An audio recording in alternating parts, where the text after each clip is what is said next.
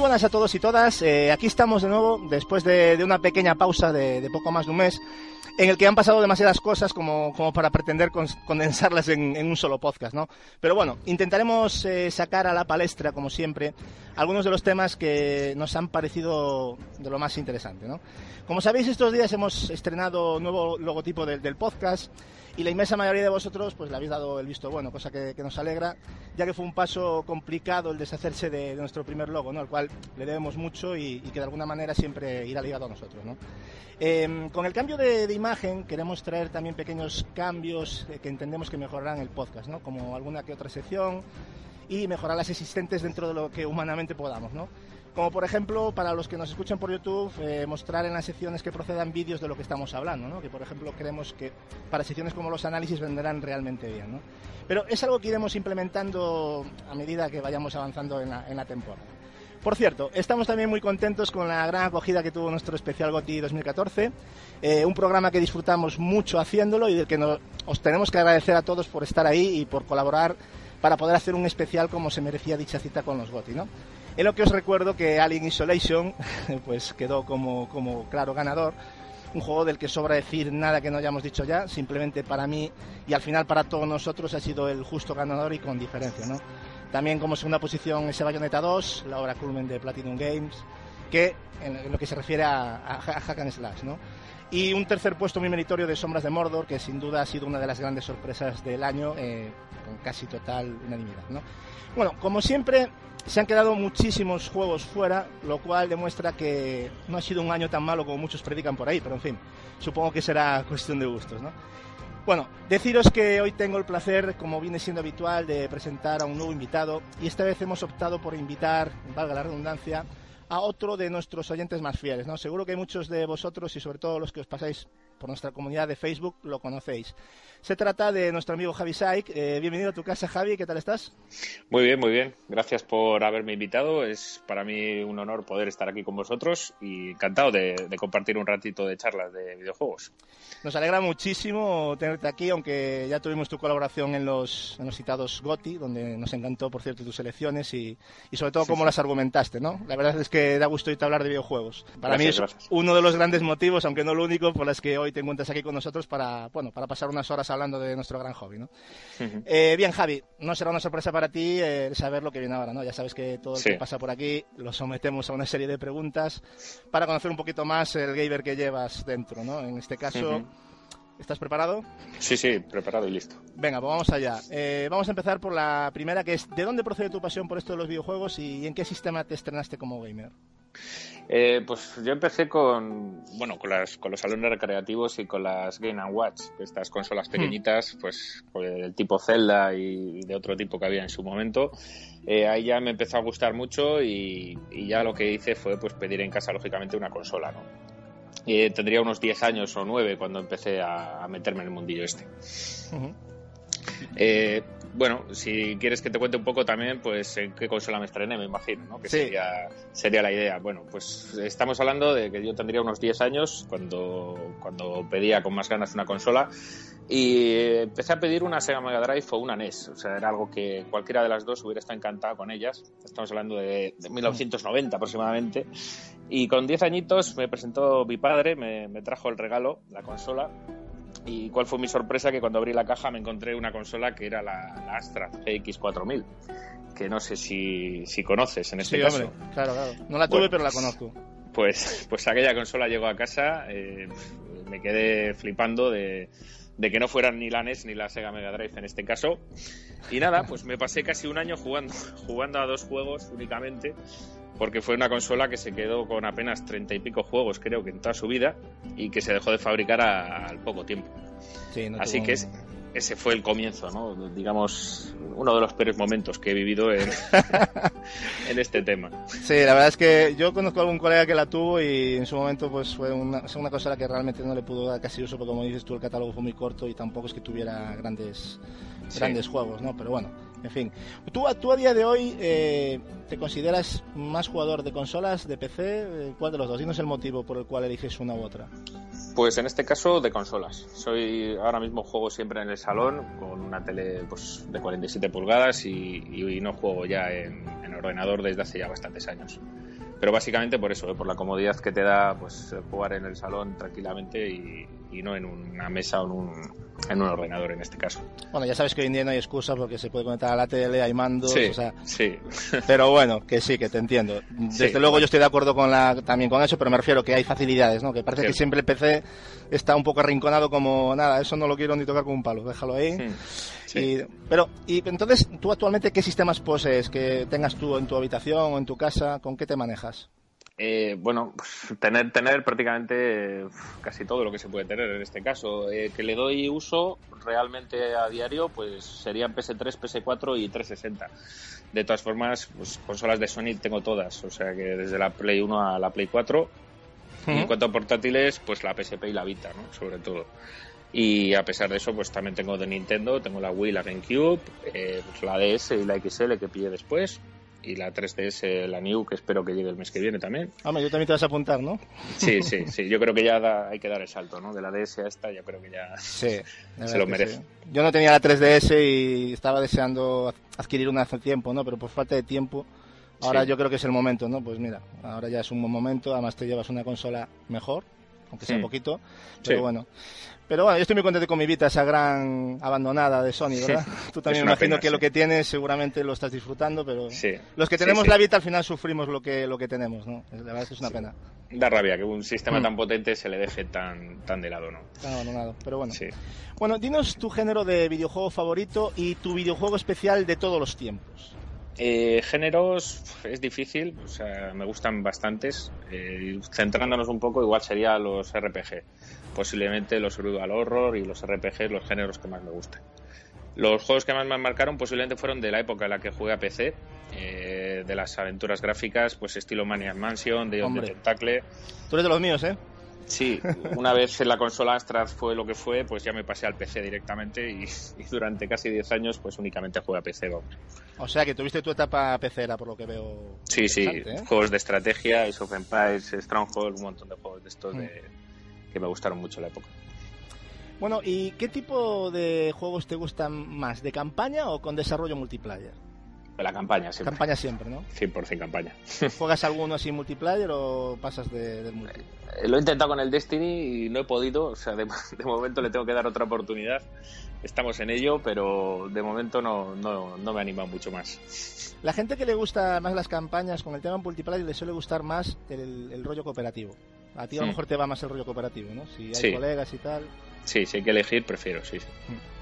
Bueno, y, dinos también, a niveles de bandas sonoras de videojuegos, ¿cuál te ha marcado a ti principalmente? O sea, una que no te quites de la cabeza, que digas, joder, qué pedazo de banda sonora.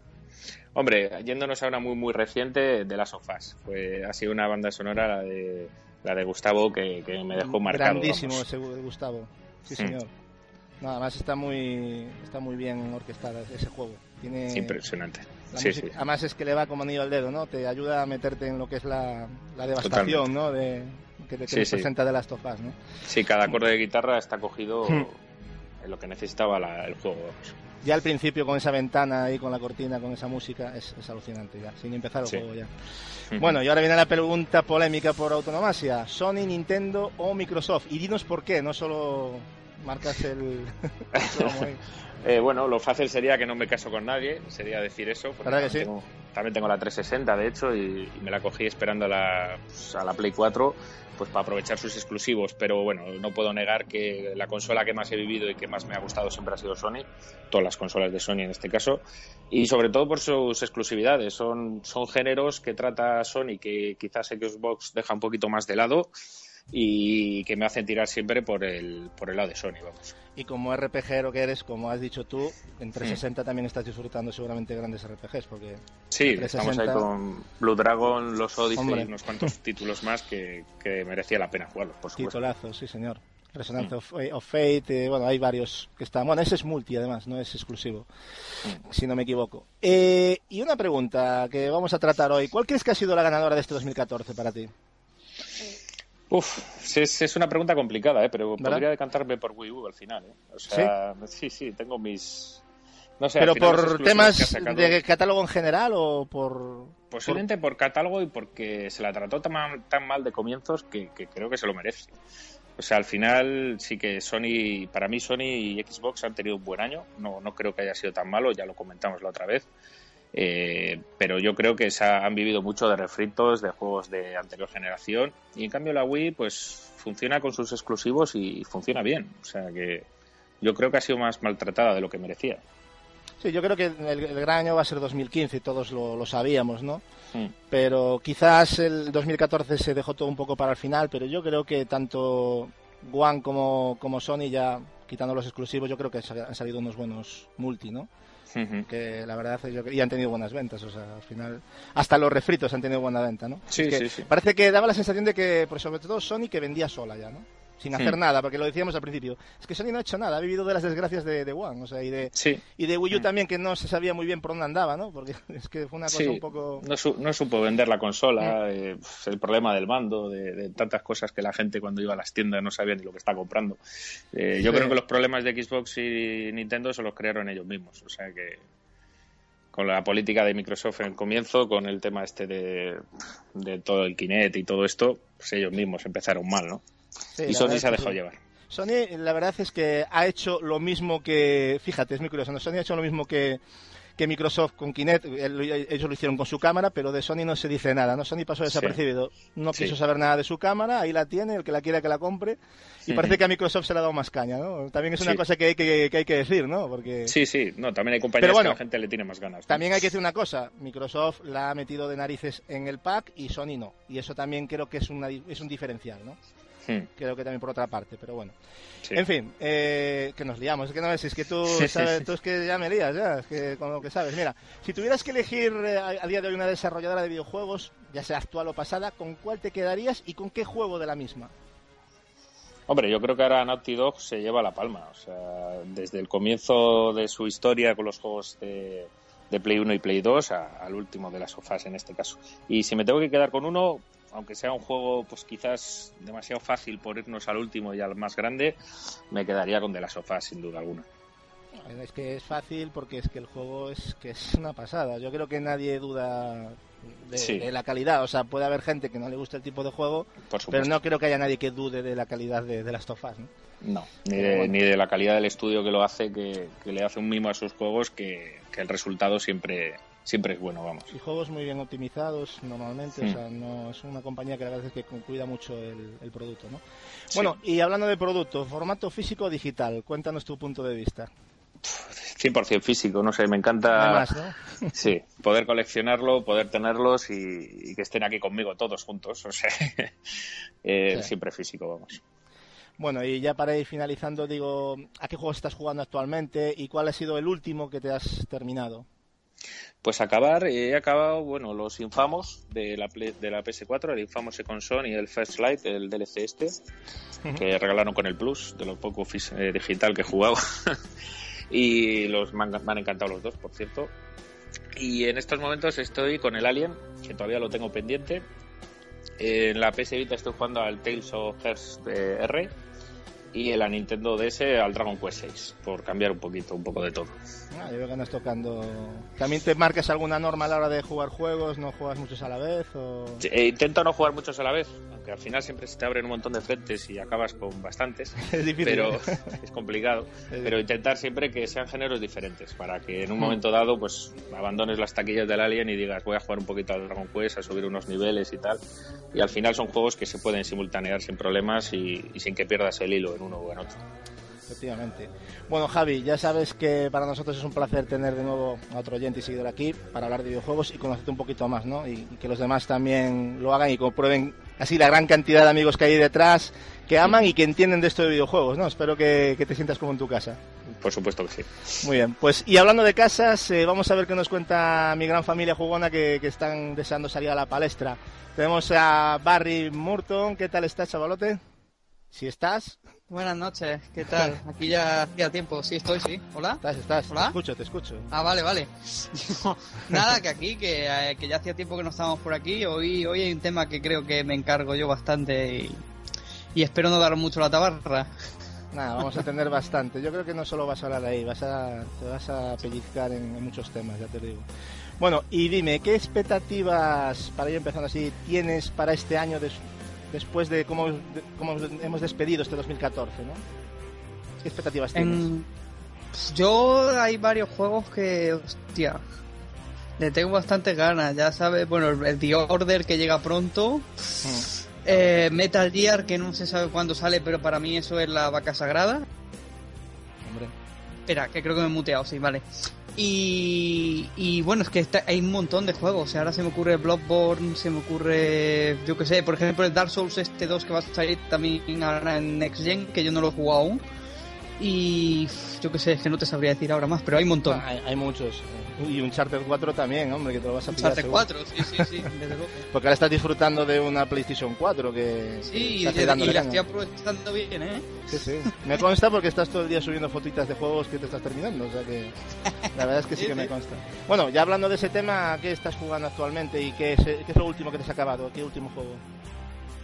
Bueno, pues eh, el último último que me he terminado es el Infamous, el Fist Like, la, expansión que regalaban con el Plus.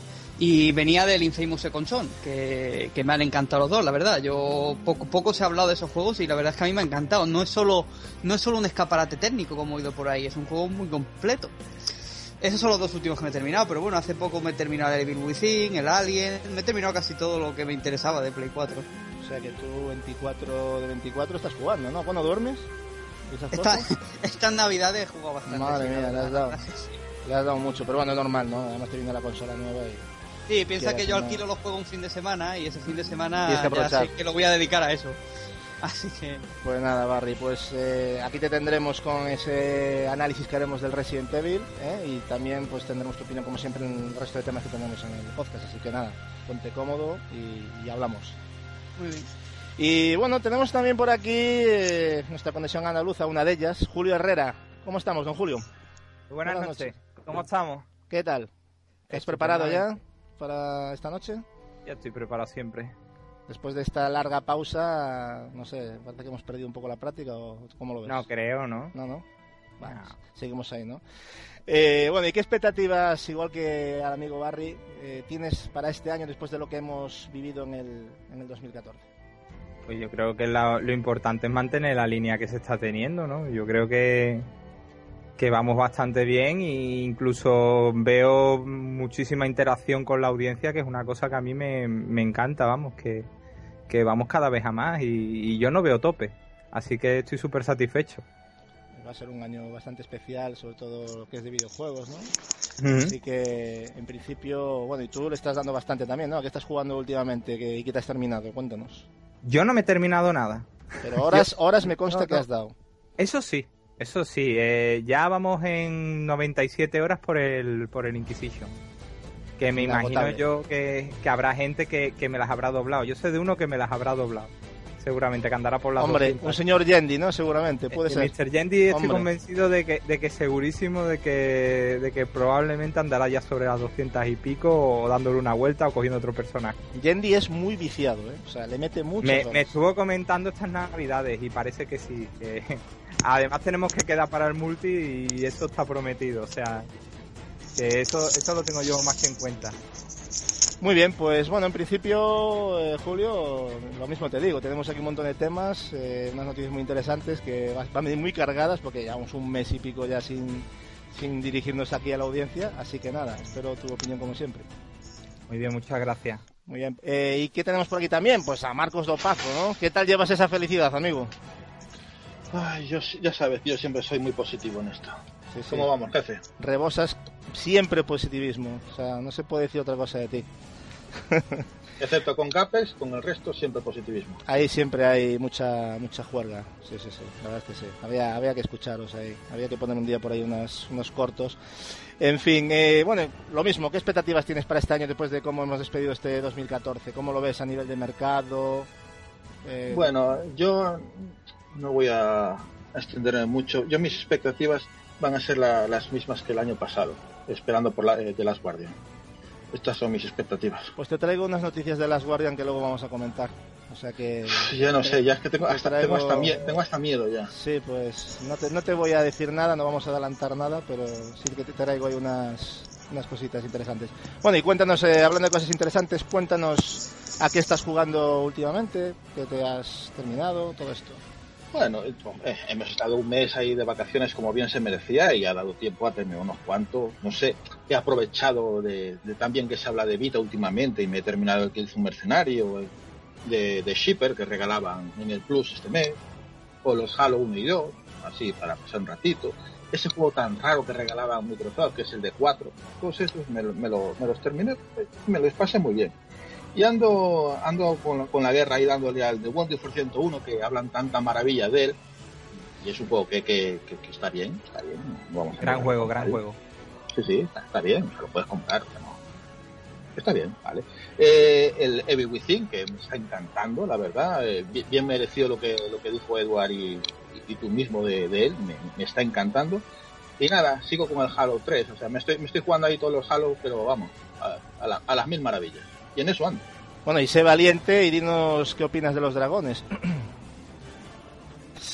Eh. ¿Te he pillado un compromiso o pasamos al siguiente tema?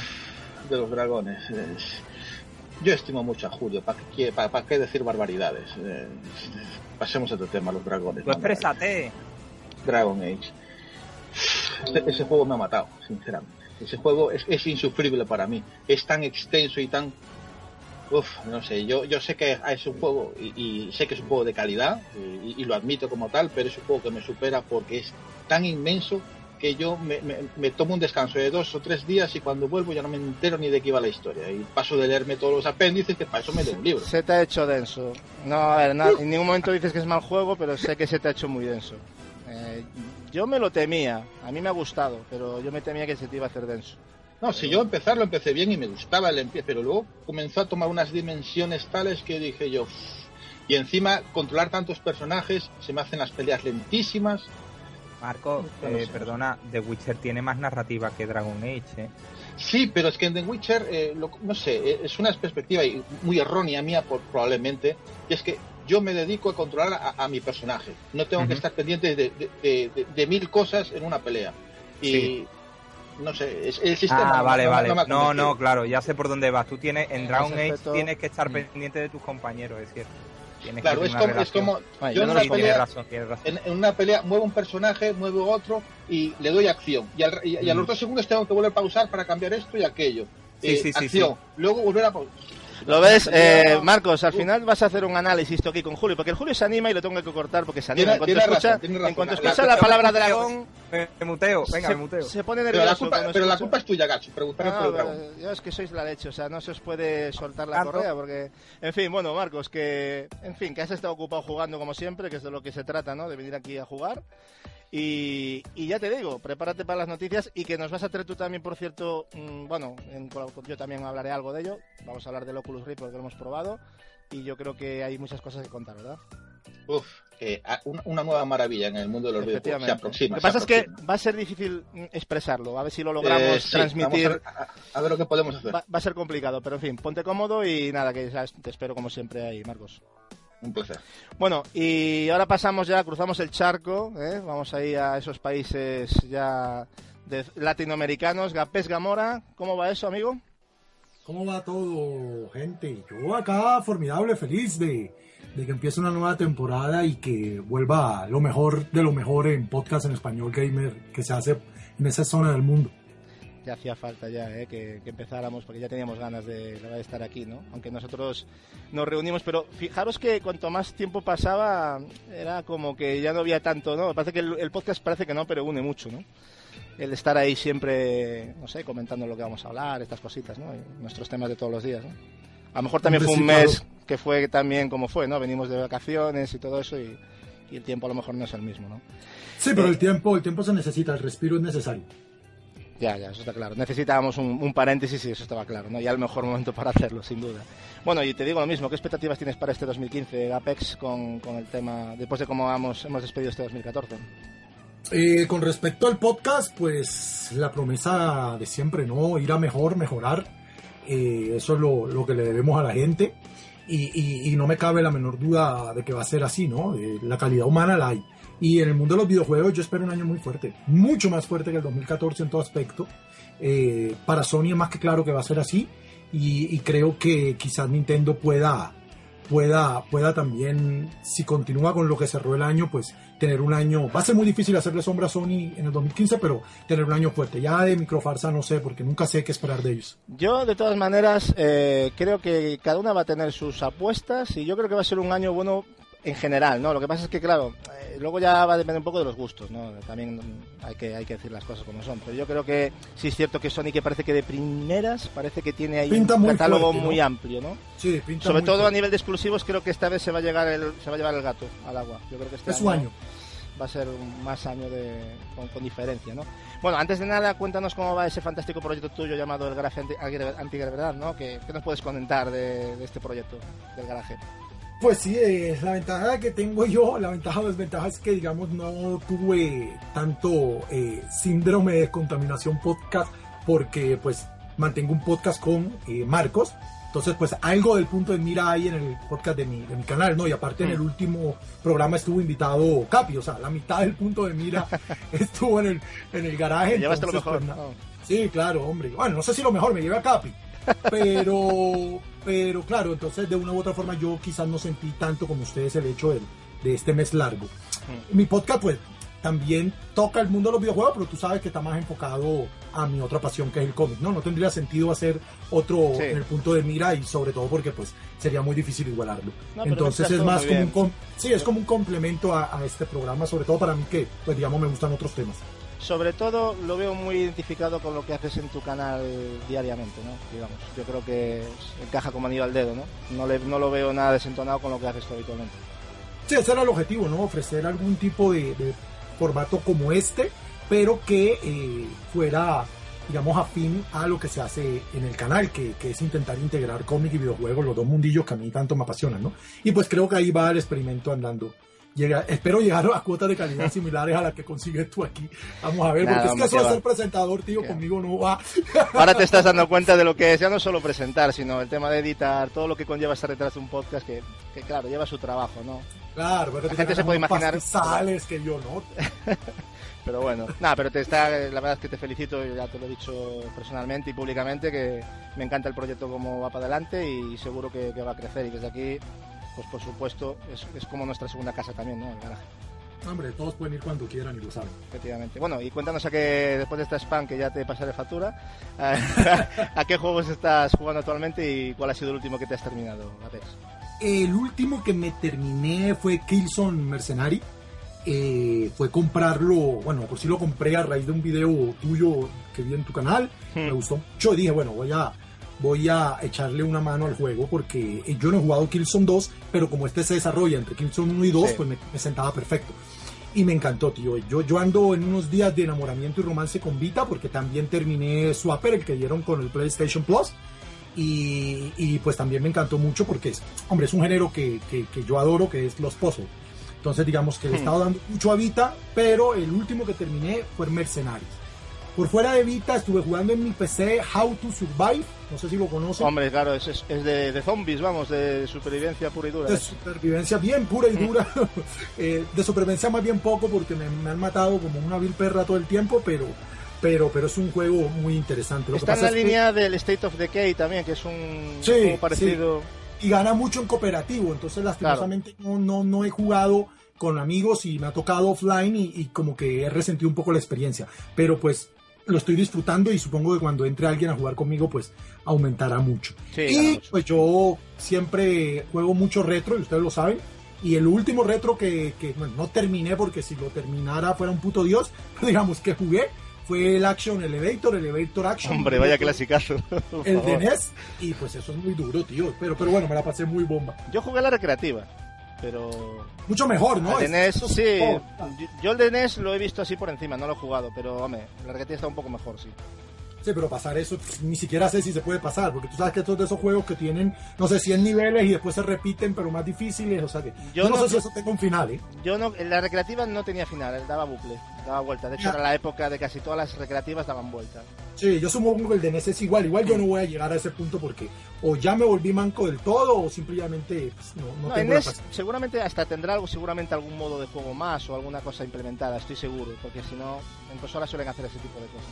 Sí, pues yo no lo voy a descubrir, ¿eh? porque llegué al nivel 22 y ahí nunca pude. Madre mía, no, tienes ahí, pero... Bueno, ¿y alguno, alguno más? O, bueno, yo creo que No, ya, no, no, ya, eso yo creo que ya es suficiente, ¿no? Con, con, con todo lo que tienes que hacer, madre mía, durante el día, yo creo que es un milagro de casa. Pues nada, Capes, placer tenerte aquí de nuevo otra vez, como siempre, y, y prepárate para las noticias porque creo que hoy dices que no vas a querer hablar mucho por, por el tema de la niña. Que por cierto, si escucháis a la niña, no os asustéis, no, no hemos raptado un bebé, ni. No, no, es la hija de Capes. que- Violeta, Violeta ya es parte del casting del programa, hombre. Efectivamente. Está, es de la banda sonora. Vamos a tomándolo como banda sonora, ¿no? Así que nada, Capes, pues nada, me encantado de tenerte aquí, como siempre. Ya Nada, hombre, gracias. Vamos a pasar la bomba. Perfecto. Eh, bueno, y tenemos aquí, es que hoy estamos full, ¿eh? Edward Esparda, ¿qué tal estás, chaval? ¿Cómo te va? ¿Ya vienes cenadito y todo? Muy buenas noches, Gasu, ¿cómo estamos? Sí, no te preocupes, vengo cenado, he hecho mis necesidades, me he limpiado y esas cosas. Estoy, Bien, estoy bien. preparado para el podcast. Se han ido los ruidos otra vez, o sea, es increíble. Esto es. eh, Sí, he practicado un par de exorcismos y esas cosas. y- No, es que algo hay, algo hay en tu habitación. O algo mal en ti, como dice Capes. no algo sé, mal. una rata muerta o algo de esto, no sabía qué. Efectivamente. Bueno, dinos, ¿qué expectativas tienes para este año también tú y después de cómo ha acabado este 2014? Pues yo la verdad, eh, aparte de que espero, eh, visto lo visto, un año bastante superior al 2014 en cuanto a lanzamientos, yo lo que de verdad tengo ganas es el especial 2015 de Gotis del programa. Lo llevas diciendo ya desde casi que acabamos de. de- Desde de que grabar, ¿eh? terminó, o ¿Mm? sea, me emocioné tanto en el Goti, en, en el programa de Gotis que hicimos, me lo pasé tan bien y me, me gustó tanto que no me imagino repetir la experiencia con la de títulos de calidad, Metal Gear, The Witcher, The Order, Uncharted. Es que me, Es me que da miedo. Yo no sé si va a haber triple empate otra vez, porque eso ha sido una carambola total, lo del triple empate. Va a dar pero, miedo. Pero con todos miedo. los juegos, si lo piensas bien, tan buenos que va a haber en 2015, debería haber empates. Porque vamos, Va ya por fuerza. Va a ¿no? ser muy difícil hacer un top, va a ser muy, muy Yo complicado, sí. pero tengo, tengo muchas ganas. Bueno, y dinos a qué juegos has estado jugando actualmente y cuál ha sido el último que te has terminado, Eduardo. Bueno, me terminé recientemente poco que me compré el Killzone Shadowfall. Estaba de oferta y voy a aprovechar. Me ha gustado, no está nada mal. ¿sabes? Es- ha sido el primer Killzone que me he pasado. y, Ujú. bueno, en- entretenido. Bastante espectacular gráficamente. Sí. Eh, me terminé el DLC de Assassin's Creed Unity, este de Reyes Muertos. Y la verdad tengo que decir una cosita de, del Unity. Que ahora que me lo he terminado y tal, ¿Aún te has quedado con ganas de hablar de Unity más? solo tengo que añadir una cosa. Sí, Mm, la broma. A nivel de trama, es el que más me ha decepcionado de la saga. Sí, ya lo comentábamos el otro día. Una vez que sopesas todo el argumento, Sí, sí, sí. O La sea, es verdad el, es que- más, el más prescindible y me parece bastante grave para ser el primer Assassin's Creed de, de Next Gen. Es que eso ya lo comentábamos, Gapes también lo dijo, lo que no podemos podemos caer en la repetición, o sea, podemos caer en hacer secuelas, pero no podemos caer en la sabes, en hacer un producto que dices tú, es que no me has contado nada, sí, gráficamente muy bonito, ha tenido sus problemas de rendimiento y todos lo sabemos y de bugs, pero realmente, a ver, tiene que ser un, com- con- un producto más redondo, ¿no? Yo creo Exacto, que, es que... esta, esta saga se merece algo más redondo. Sí, y sobre a todo, ver, con el tema de la Revolución Francesa, no lo entiendo, no lo entiendo. No, era todo testimonial. El tema de la Revolución eh, Francesa pasa muy, muy desapercibido, la verdad. Yo, bueno, me he decepcionado y ya veremos a ver qué pasa con el siguiente título. Y bueno, me terminé hace unos días el, el mejor juego de la historia, o por lo menos uno de ellos, que es el que vamos a analizar eh, hoy en el podcast por parte de- del compañero Barry. Sí, bueno, vais a hablar también tú y Marcos, ¿eh? porque os iré preguntando a todos un poquito, hablaremos un poquito todos del juego, luego también haré una, una pequeña ronda de preguntas, pero bueno, que sí, en principio el que va a llevar el, el peso del análisis será Barry, pero todos le habéis dado horas, yo no tantas como vosotros. Pero bueno, ya me lo acabé en su momento y me acuerdo de cosas, o sea, puedo hablar algo. Eh, pues nada, ¿alguna cosa más, Edward? Eh, Nada, que encantado de estar aquí en este primer programa de 2015 y ganas de hablar de, de las noticias. y, ya, y ya ves el invitado que traemos, ¿no? O sea, que hoy también vamos a tener tela. O sea, Un que- invitado de lujo, o sea, sí. le gusta a Sony, no necesito nada más. Ya- Siempre con la polémica. Bueno, ya que se está riendo Capi, ¿qué ganas, con ganas ya del podcast, ¿qué tal todo? Joder, muchas ganas ya acaso de, de la vuelta, ¿no? Después de cuánto ha sido, un mes y medio, un mes y tres semanas. y una semana, sí. Ah, y Edward sigue igual de Sonia que siempre, está en la verdadera... Eso no va a Forever. No podemos cambiarlo.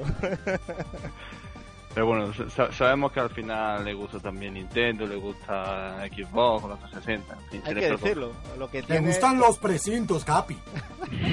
También, también. Bueno, De Sony.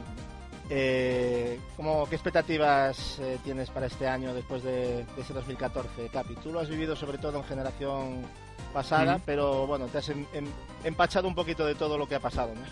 Sí, bueno, para mí el 2014 ha sido un gran año y con muchas ganas de, de catar por la gran mayoría de los juegos que, han sacado, ¿no? que hemos nombrado los GOTY. O sea, no sé, unos 20, 25 juegos que hay por ahí. Eh, Next Gen, por así decirlo, que tiene una gana increíble. Es que tú te vas a encontrar... Habrá que tocar, habrá que esperar otro año y encima ahora con el Plus, pues no te cuento ya. Tú te vas a encontrar con un año alucinante cuando te compres la Play, que caerá pronto porque vamos, entre los que te vas a comer que desde el 2014, es que va a ser... Los que vienen ahora, uh, lo que vienen ahora, con Batman, con The Witcher 3... Yo, yo siempre pongo, yo pongo mucho el tema de... A ver, es mi opinión, hay para gente que a lo mejor le parece, de hecho, lo hemos escuchado, hay gente que el 2014 incluso ha dicho que le ha parecido el peor año de la historia de los videojuegos, a mí me parece una auténtica animalada decir eso, pero bueno, es para gustos, ¿no? Eh, pero yo pongo el termómetro mucho en ti, ¿no? Porque tú no eres una persona que se tira a las consolas a comprar, eres muy prudente, siempre acabas eh, exprimiendo mucho las consolas. Y te he visto con muchas ganas, ya no solo de PlayStation 4, sino de pasar a One o a, siguiente generación, ¿no? Y eso para mí es un termómetro muy importante porque ya te conozco un poquito y sé que, que no lo haces gratuitamente, o sea, no, no andas tirando dinero. Es que es normal, Gasu. ¿Cuántos juegos nos hemos dejado fuera de, la lista de los top 5 de GOTY? Yo me he dejado fuera a Bayonetta 2, a Dragon Age Inquisition, al propio Alien que fue GOTY me lo dejó fuera. Es que hay mucha gente, nosotros hablando en privado dijimos, joder, hay gente que le dio mucha pena dejar al Wolfenstein, por ejemplo. A mí me parece también que es un gran juego, pero es que claro, es que lo que no podemos es eh, tampoco martirizarnos. Son cinco juegos, no caben más, o sea, es que hay muchos. o sea, siempre vas a cometer una injusticia, ¿no? Seguramente. Sí, claro, siempre. Claro, entonces es eso. Pero en fin, bueno, ¿y a qué juegos eh, le estás dando actualmente, Capi? ¿Y cuál es el último que te has terminado? Bueno, centrándome en eso, porque si no, en este mes y medio, la verdad, me pasado bastante juego, pero centrándome en eso, actualmente, eh, al que le estoy dando es Crisis 2 en 360, y bueno, y en Play 3 acabo de terminar el, el, Dasta, el bueno, el DuckTale Remaster, ¿eh? la remasterización de, del juego de la NES, y la verdad que, bueno, quedaban con el Plus y me ha gustado mucho, me ha gustado muchísimo. Ese, fue, ese ha sido precisamente el último juego. Bueno, antes ya me remonto en este mes y medio, bueno, no sé, me he pasado el Homefront, el Enemy Front, que, que saqué el bug aquel en el grupo. el de las sofás que me regalaste, el, el, primer Castlevania. Por fin, de las sofás No, has jugado bastante, has estado picoteando mucho, pero. También tienes. Ojalá que regalen también el Castle of Illusion porque está bastante bien, ¿eh? No lo has mm. jugado. Sí, la remasterización. He, probado la, la, la demo, Gasu. Su tiempo la demo. Pues está bastante bien, ¿eh? O sea, ni no se habló ni de él ni de DuckTales. Bueno, hubo gente que le dio palos a, a Castelo Pues claro, ¿sabes qué pasa, Gasu? Que cuando jugaste a ese juego en la infancia, o sea, a mí, a mí me, marca, me marcó el de Mega Drive. Todo lo ves raro. claro, ese juego lo tengo. Mm. Eh, lo he jugado mucho, entonces... Eh, no pero bueno, trae Pero es una buena remasterización. ¿eh? Incluso te da la opción de poner las bandas sonoras de 16 bits, o sea, más no remasterizado, o sea, siempre... No, no, pero, las bandas son mucho mejores las la remasterizadas, eso sí que sí. Pero bueno, yo creo que es un juego que yo creo que te va a gustar, no sé si tanto como DuckTales, pero yo creo que, te, también te va a gustar, ¿eh? Sí, Igualmente. y hay una gran remasterización. Mm. Yo pues me muevo por el factor nostalgia, pero eh, viéndolo de, de otra forma sí que está muy bien hecho. Pues nada, Capi, yo creo que ya les... Bueno, Gasu, y bueno, que nunca cuenta que, a qué estás jugando tú últimamente. Yo creo que ya es hora de, que empieces y que nos digan qué estás jugando últimamente y cuál es el último juego que has terminado también. Es verdad. ¿Por qué no? Claro, nunca lo digo porque, claro, preguntarse uno mismo es un poco feo, ¿no? te, bueno, te, agradezco el detalle. A ver, ya lo sabéis, he estado jugando a las ediciones HD de Kingdom Hearts, eh, el 1 y el Chains of Memory, que me los he terminado unas 100 horitas los dos. Y ahora estoy jugando al Kingdom Hearts 2. Es que me estoy pegando un maratón de Kingdom Hearts que, no es normal. Ya. Yo creo que eso es contraproducente y, todo. ¿eh? Y me está gustando muchísimo, la verdad. ¿eh? El Kingdom Hearts 2 me está gustando muchísimo. O sea, bien, bien. Un juego muy extenso, seguido, y encima repitiendo un mismo escenario. le, le, estoy. No, la verdad es que, a ver. Mmm, evidente, ya lo habíamos comentado, el, el Chain se me hizo un poco pesado porque venía del 1, o sea, es que son juegos que se deberían de jugar separado, ¿no? Con una separación de tiempo. Entonces es normal que, son casi 100 horas entre los dos juegos y tener en cuenta que visita los mismos escenarios, aunque sean de otra manera, entonces al final parece que estás jugando lo mismo, ¿no? Eres un ansioso.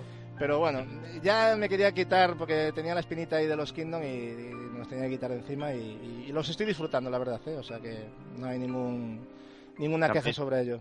También has cipeado con el Dying Light, ¿no? También, bueno, eso más que jugando lo estoy probando, ¿no? Porque el Dying Light eh, lo estoy probando en, la versión de PC eh, con la tarjeta nueva y os puedo asegurar, bueno, os pasé unas fotos por, la, por el grupo y la verdad es que gráficamente es un pepino, ¿eh? y va tremendo, o sea, está muy bien optimizado. Pensé que iba a tener problemas porque se hablaba que en PC había problemas de rendimiento, pero yo no he notado nada, va perfecto.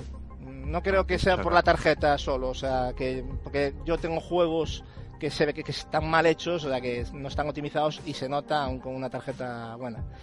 Le estoy dando también al Resident Evil Remastered HD, llevo 3-4 horitas, pero no me lo he llegado a completar, pero bueno, como dice, me lo he acabado en, en GameCube en su momento y, la verdad, eh, bueno, recordando viejos tiempos, ¿no?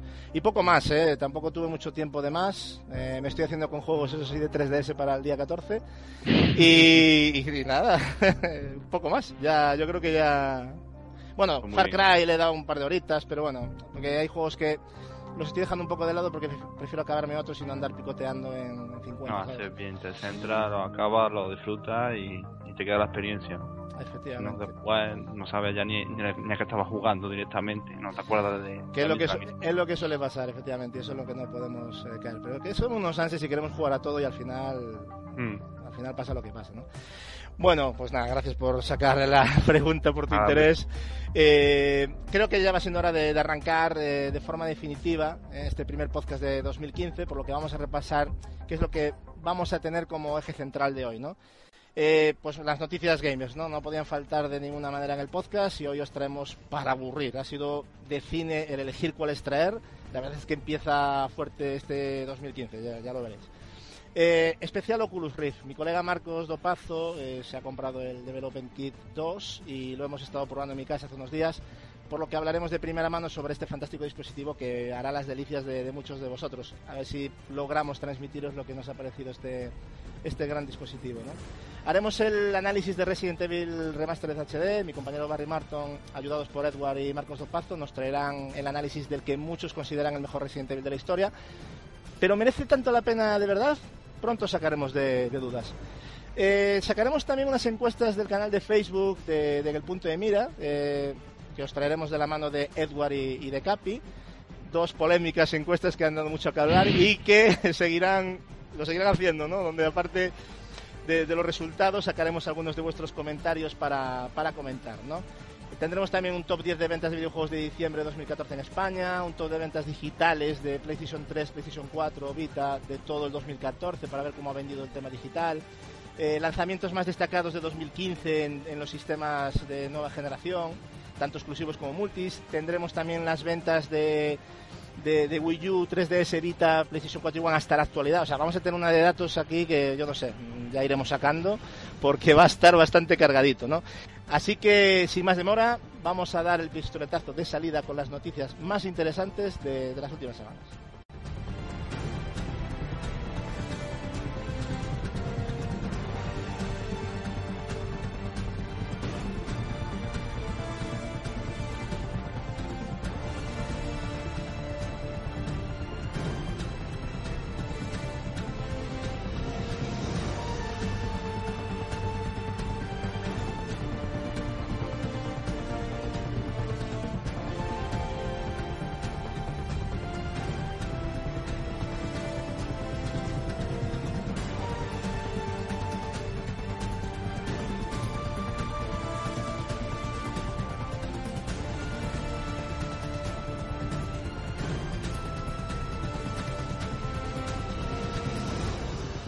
Bueno, comenzamos esta maratón de noticias con, una de Nintendo. Y es la confirmación eh, en, la, en la pasada Nintendo Direct de la fecha de lanzamiento de la nueva New 3DS y la New 3DS XL, que será lanzada en el viejo continente el próximo día 13 de febrero.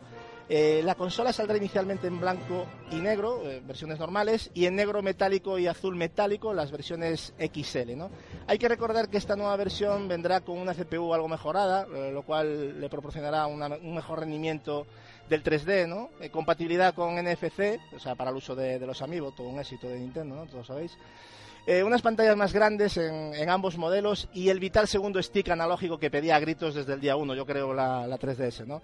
También hay que decir que junto a estos modelos eh, saldrán dos ediciones especiales. Una del Zelda Majora's Mask Eh, las primeras 3.500 que sepáis que tendrán un regalo la figura de Skull Kid y otra del Monster Hunter 4 Ultimate, eh, ambas con el juego preinstalado y con posibilidad de, sin posibilidad, mejor dicho, estas de intercambiar las carcasas. Eh, como no hemos tenido oportunidad de sacarlo para comentar, ¿qué opináis de, este lanzamiento de un nuevo modelo de, modelo de 3DS, Gapex? ¿Qué te parece este nuevo lanzamiento de 3DS? Es una puta canallada, esa es la palabra. Hmm. Eh, la verdad es que yo tengo dos modelos, yo tengo el XL y el primero, uno PAL y uno NTSC, y a mí comprar una tercera consola no me compensa. Y me molesta mucho el hecho de que aparte vaya a tener juegos exclusivos. Vale, solo hay uno anunciado. Pero ¿qué pasa el día que me salga un Zelda o un Metroid exclusivo? me veo obligado a comprarla, sobre todo si es Metroid. A mí eso hmm. me parece una, una barbaridad. Y lo del segundo stick, pues yo no sé, tío, es muy japonés. Es como, como el pene de los japoneses, es micro inservible, tío. Un saludo a todos nuestros oyentes de Japón, efectivamente. Arigato. Desde el amor. No, pero es que es así, o sea, si van a poner un segundo stick, pongan un segundo stick. ¿Qué coño es eso que le pusieron? Sí, porque no es, no es exactamente, es una cosa un poco rara, se queda medio camino, ¿no? Es como, me lo dijo un colega que la compró y no, no está nada bien, parece ser. Ya la probaré, la verdad es que no he tenido la oportunidad, pero bueno, eh, ya la, consola no la voy a dejar de comprar por eso. Ya está ya decidido y ya... De hecho, ya me he comprado juegos, no voy a a, a tirarme para atrás por el stick. Pero bueno, ¿pensáis que era realmente necesario un nuevo modelo o es una forma de hacer caja de nuevo por parte de Nintendo, chavales? Yo creo que está claro, ¿no? Eh, creo que es obvio. Sí, ¿no? Yo creo que sí, pero a lo mejor alguien piensa diferente. Los dineros. Vamos a ver, Nintendo 3DS lleva 50 millones de consolas vendidas. ¿Qué necesidad hay de sacar otro nuevo modelo para seguir vendiendo si esa consola se vende sola? Concentrado más en Wii U, por amor de Dios. Bueno, pero ya no se vende tan sola, Edward. Ya está empezando a notar un poquito de estancamiento. Además, no sé, hemos visto en el grupo los datos de, de lo que está pasando, vamos, de la, bajada de acciones de Nintendo y se debe al estancamiento de tanto de Wii U como de 3DS. Wii U que no termina de despegar y 3DS pues está un poquito estancada ahí. Sí, Capi, pero es que no puede seguir ascendiendo de esa forma. O sea, lleva 50 millones de consolas. Claro, pues por, eso, pues por eso sacan, por eso sacan otra nueva, capaz, para darle otro enfoque. Para claro, nuevo y otro empujón. Claro, efectivamente. Pero es muchos... que, No, no, dale, dale, Marcos. Date cuenta que con, con la nueva que han sacado, eh, ya solamente en Japón las ventas han disparado de una manera, pero de una manera brutal, brutal. Hay, por eso lo hacen. Hay gente que considera que, que, 3DS lleva llegado a un punto, sobre todo desarrolladores, en que le hace falta un poco más de potencial a la consola, ¿no? Para títulos futuros. También. ¿Veis, pero realmente vosotros veis suficientes las mejoras que nos ofrece esta New 3DS? o sea, como para dar un salto cualitativo. Técnicamente no. a mí me ofrece dudas, ¿eh? Yo no sé vosotros cómo lo veis, pero sí, dudas. yo también estoy en tu línea, tengo dudas. Eh, más que nada basta que no veamos los juegos como, serán y demás. Eh, cuando pase el tiempo, empiecen a desarrollar más, más exclusivamente para esa máquina, pues ya podremos emitir un veredicto, ¿no? De momento, a eso. Eh, tenemos la, el signo de interrogación y, y hay incertidumbre. Yo, yo digo una cosa, o sea, ellos Nintendo, si no me equivoco, al principio decían que la New 3DS con el aumento este tendría una potencia similar a GameCube y Wii. Pero yo he visto el, el Xenoblade de 3D, de New 3DS y es un bajón respecto al de Wii, pero brutal. yo también estoy de acuerdo, yo lo que vi también. Pero es que yo he llegado a ver, si miras gameplays, he llegado a ver dientes de sierra en el radar. Yo digo, ¿en serio? Estoy escuchando bien esto. Esto, esto, esto es para editar. Esto no he llegado. A ver, a ver, a ver. En la, en la evolución del diente de sierra. A, ver, a ver. El diente de serrucho, ¿no? Ahí estamos. no, pero a, lo mejor puede ser el aumento de resolución al ponerlo en vídeo de tráiler. Yo no digo que no. Pero hostia, es que tú lo comparas con el de Wii y dices, hostia, joder. Y además tiene, tiene, más delito Barry que se note en una pantalla pequeña, en una portátil. Cuando se nota, es que ahí es donde está el delito, ¿no? Yo creo que a mí me, lo veré, pero si me acabas de dejar un poco. Sí he notado el bajo que dices tú, pero lo del tema de esos dientes de sierra tan bestias. 3DS, 3DS nunca fue ninguna panacea técnica. No, pero no, y, y, y, encima la nueva 3DS tiene una pequeña mejora, o sea que tampoco le vamos a pedir. Claro, pero por eso. Si haces otro modelo, hazlo con un salto importante. Exactamente, o sea, no, te pueden vender. Exacto, no te pueden vender la moto de esta manera. O sea, es lo que dice Barry. El Xenoblade es la excusa que pone Nintendo para el New 3DS. Y luego resulta que tiene estos problemas de, Eso, ver, esa pero- bajada de calidad con, con, con Eh, la versión bueno, original. ya, ya- ya aquí, ya aquí me voy a meter en un berenjenal que ya, ya verás tú, que siempre, Venga, siempre último comentario Marco, general, Marcos. Pero, pero, bueno, eh, existe un público que no es eh, acérrimo a Nintendo, donde normalmente cuando se, se espera algo de Nintendo, se espera algo de mayor potencia. Siempre, siempre pedimos al- algo, que, que vuelva Nintendo a mostrarnos un poderío gráfico, como era la Super Nintendo cuando, cuando presentó. Sí. Pero a, a los amantes de Nintendo, eh, Nintendo les, les, les da, yo qué sé, es como Apple. Que Yo soy una- un amado de Apple.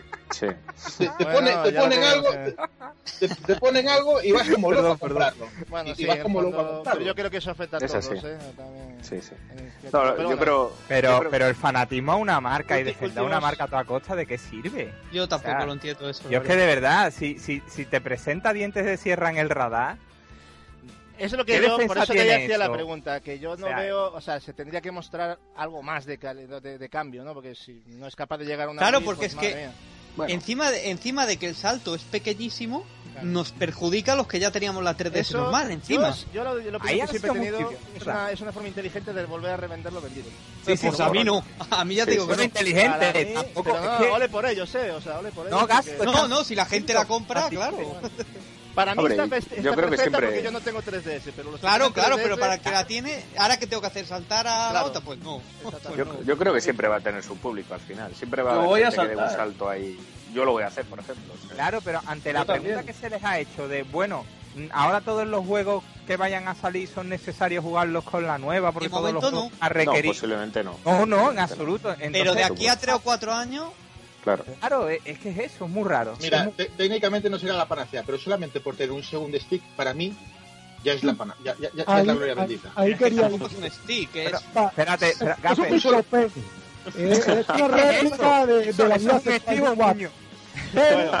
Pero, pero, yo voy ahí con Mark. Mira, eh, yo estoy de acuerdo que es una mierda para los que tenemos, sobre todo el modelo XL. eh, de pronto los que tengan el primer modelo sí saltar, bueno, allí venga. Pero todo aquel que no tiene 3DS es que es un modelo magnífico, porque se le acaba el problema de que la 3D eh, se altera si te mueves. Mm, Tiene un micro stick, pero por lo menos tiene alguno. Es muy chula. Viene el modelo XL y aparte vas a poder jugar lo que sea exclusivo, sea poco, sea mucho, más todo el catálogo ese elefántico que tiene la 3DS. O sea, es No, no, el no, momento de comprar aspecto- una 3DS si no la tienes. Lo que pasa es que los que apostamos por ella, a falta de una, dos veces, pues nada, tío, eh, nos metieron el micro PNS. ¿Qué podemos hacer? Bueno, pues aquí lo vamos a dejar ya porque pues, ya- ya sabía que iba a dar para hablar, pero como siempre Además, tenemos yo que quería decir más cosas, Rapidito, pero Julio.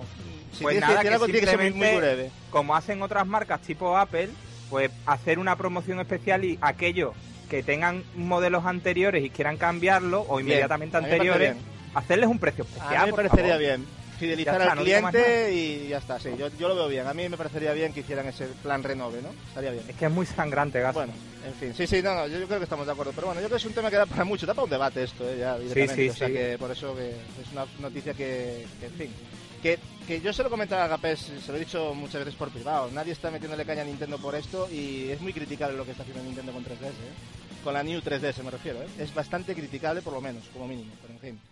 Eh, bueno, y seguimos con Nintendo, seguimos con Nintendo. Esta vez para comentaros que durante la pasada semana hemos sabido que el Club Nintendo cierra sus puertas. ¿no? Para los que no sepáis qué es esto, aunque lo dudo mucho, deciros que se trata de un servicio que, que está operativo desde el año 2007 y con- que consiste en una plataforma para, para canjear puntos, ¿no? que te vienen con juegos y con consolas de Nintendo, ¿no? por artículos exclusivos como camisetas, pins, fundas, que sé, bolsas, etcétera, ¿no?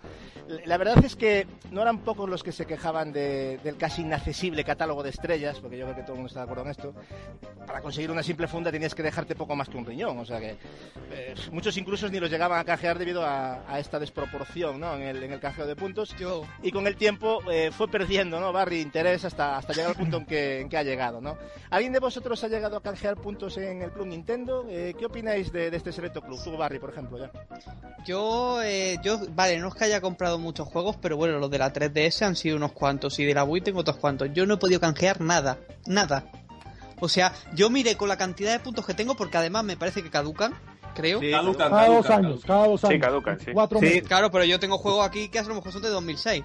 Así Sí, sí, sí. que- Y he llegado a mirar con mis puntos y me parece que me daba para es que creo que era, es que no me acuerdo qué era, pero era una chorrada tan grande. Yo sí, creo que eran mirando, ¿eh? Yo- 3 yo le pido euros, euros de No, no, la, tres euros de la Yo Wii Shop, digo, de la eh, Wii. yo soy la, la voz disonante. y Yo soy la otra cara de la moneda de eso. Y estoy Porque en total. comprarán mucho de Nintendo. Y porque aparte eh, aprendí a ser más inteligente que Nintendo. Pues no compro el juego e inmediatamente redimo el punto. Me guardo los puntos y redimo en un periodo específico juntos. Y eso ayudó a que, por ejemplo, tengo la Game Watch Ball que costaba un pastizal de puntos. Y es una Game Watch. Tengo el cubo sonoro, que es un cubo réplica de los cubos del universo champiñón, que suena cuando uno lo mueve con el- como si le salieran monedas. Tengo un Game Card Case donde viene, donde puedes guardar hasta 16 juegos de la consola. Tengo la banda sonora de Kirby Triple Deluxe. Tengo la banda sonora de Mario Galaxy. ¿Y, tengo cuántos juegos Joder, necesitas comprarte para eso? Pero lo que te digo es que- Gapes, tú- ¿Cuántos juegos has Mira, necesitado yo te digo en serio, por lo que acabas de decir tú ahora mismo y que está diciendo Barry apuntando muy bien, yo he estado viendo, no soy un especialista del tema, pero me estoy informando y estuve viendo el catálogo de puntos y yo he echado cuentas y tienes que gastarte una burrada, pero exagerada. Sí, sí, es serio, una burrada. A ver, Ah, te lo que has gastado tú tuvo que ser una animalada. Pero bueno, en fin. De Yo, todas maneras, Gatsu, un- sí, Solo, Sí, Javi. solo una cosa, yo creo que voy a ser el único que diga que yo me hice del Club Nintendo unas 48 horas antes de que anunciaran que lo cerraban. muy bien. O sea que Efímero, muy, muy grande, Javi, muy grande. Bravo. Muy grande.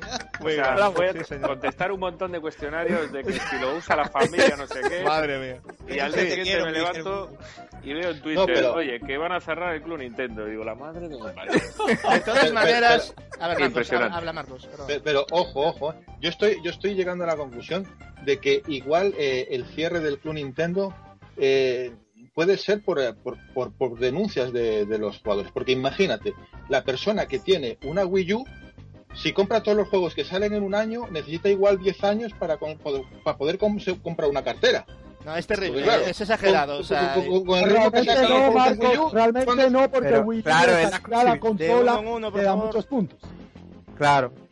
Entonces de, no. to- de todas formas, no olvidamos, eh, vale, se necesitan muchos puntos, pero de todas formas, Es gratis. no estamos, efectivamente, nos estamos olvidando de que, de que es un Exacto. servicio que no tienen las otras compañías. ¿Cuánto, ¿Qué te dio, juego, ¿Cuántos te dio claro. Capi Microsoft con los 100 juegos No, que de nada, 360? nada. Ah, Pero vamos pero- a ver, eh, Gapés, vamos a ver. Yo, yo digo una cosa. Para, No criti- comparéis. para criticar una cosa no hay que compararla con otra. o sea, Coño, Claro que sí, Oye, no, no, pero podemos sacar no, otro podemos tema. No. Claro. Podemos sacar otro tema. Cuando Sony te regala tres meses de plus o uno Estamos por comprar tu comparando. juego, También a mí me a sale más Barry. barato que una cartera del Ta-. También lo iba a sacar Barry, que en algunos juegos sí, sí da días gratis, eso es cierto. Eh, Claro. eh, que no, que no, que no, que no de nada. El día que a mí me encanta, a mí me encanta lo que me ha hecho Sony estas navidades, me ha encantado. siempre más es más que menos. O sea, si Sony quita eso, no se puede decir, ah, no, está muy bien que lo quite, porque cada 10 juegos sale. No. No, no, yo no he dicho que nadie ha dicho, Nadie ha dicho eso, Nadie ha diciendo dicho que tú. esté bien que lo quite. Nadie lo ha dicho. Muchos Hemos juegos dicho que es un poco inaccesible.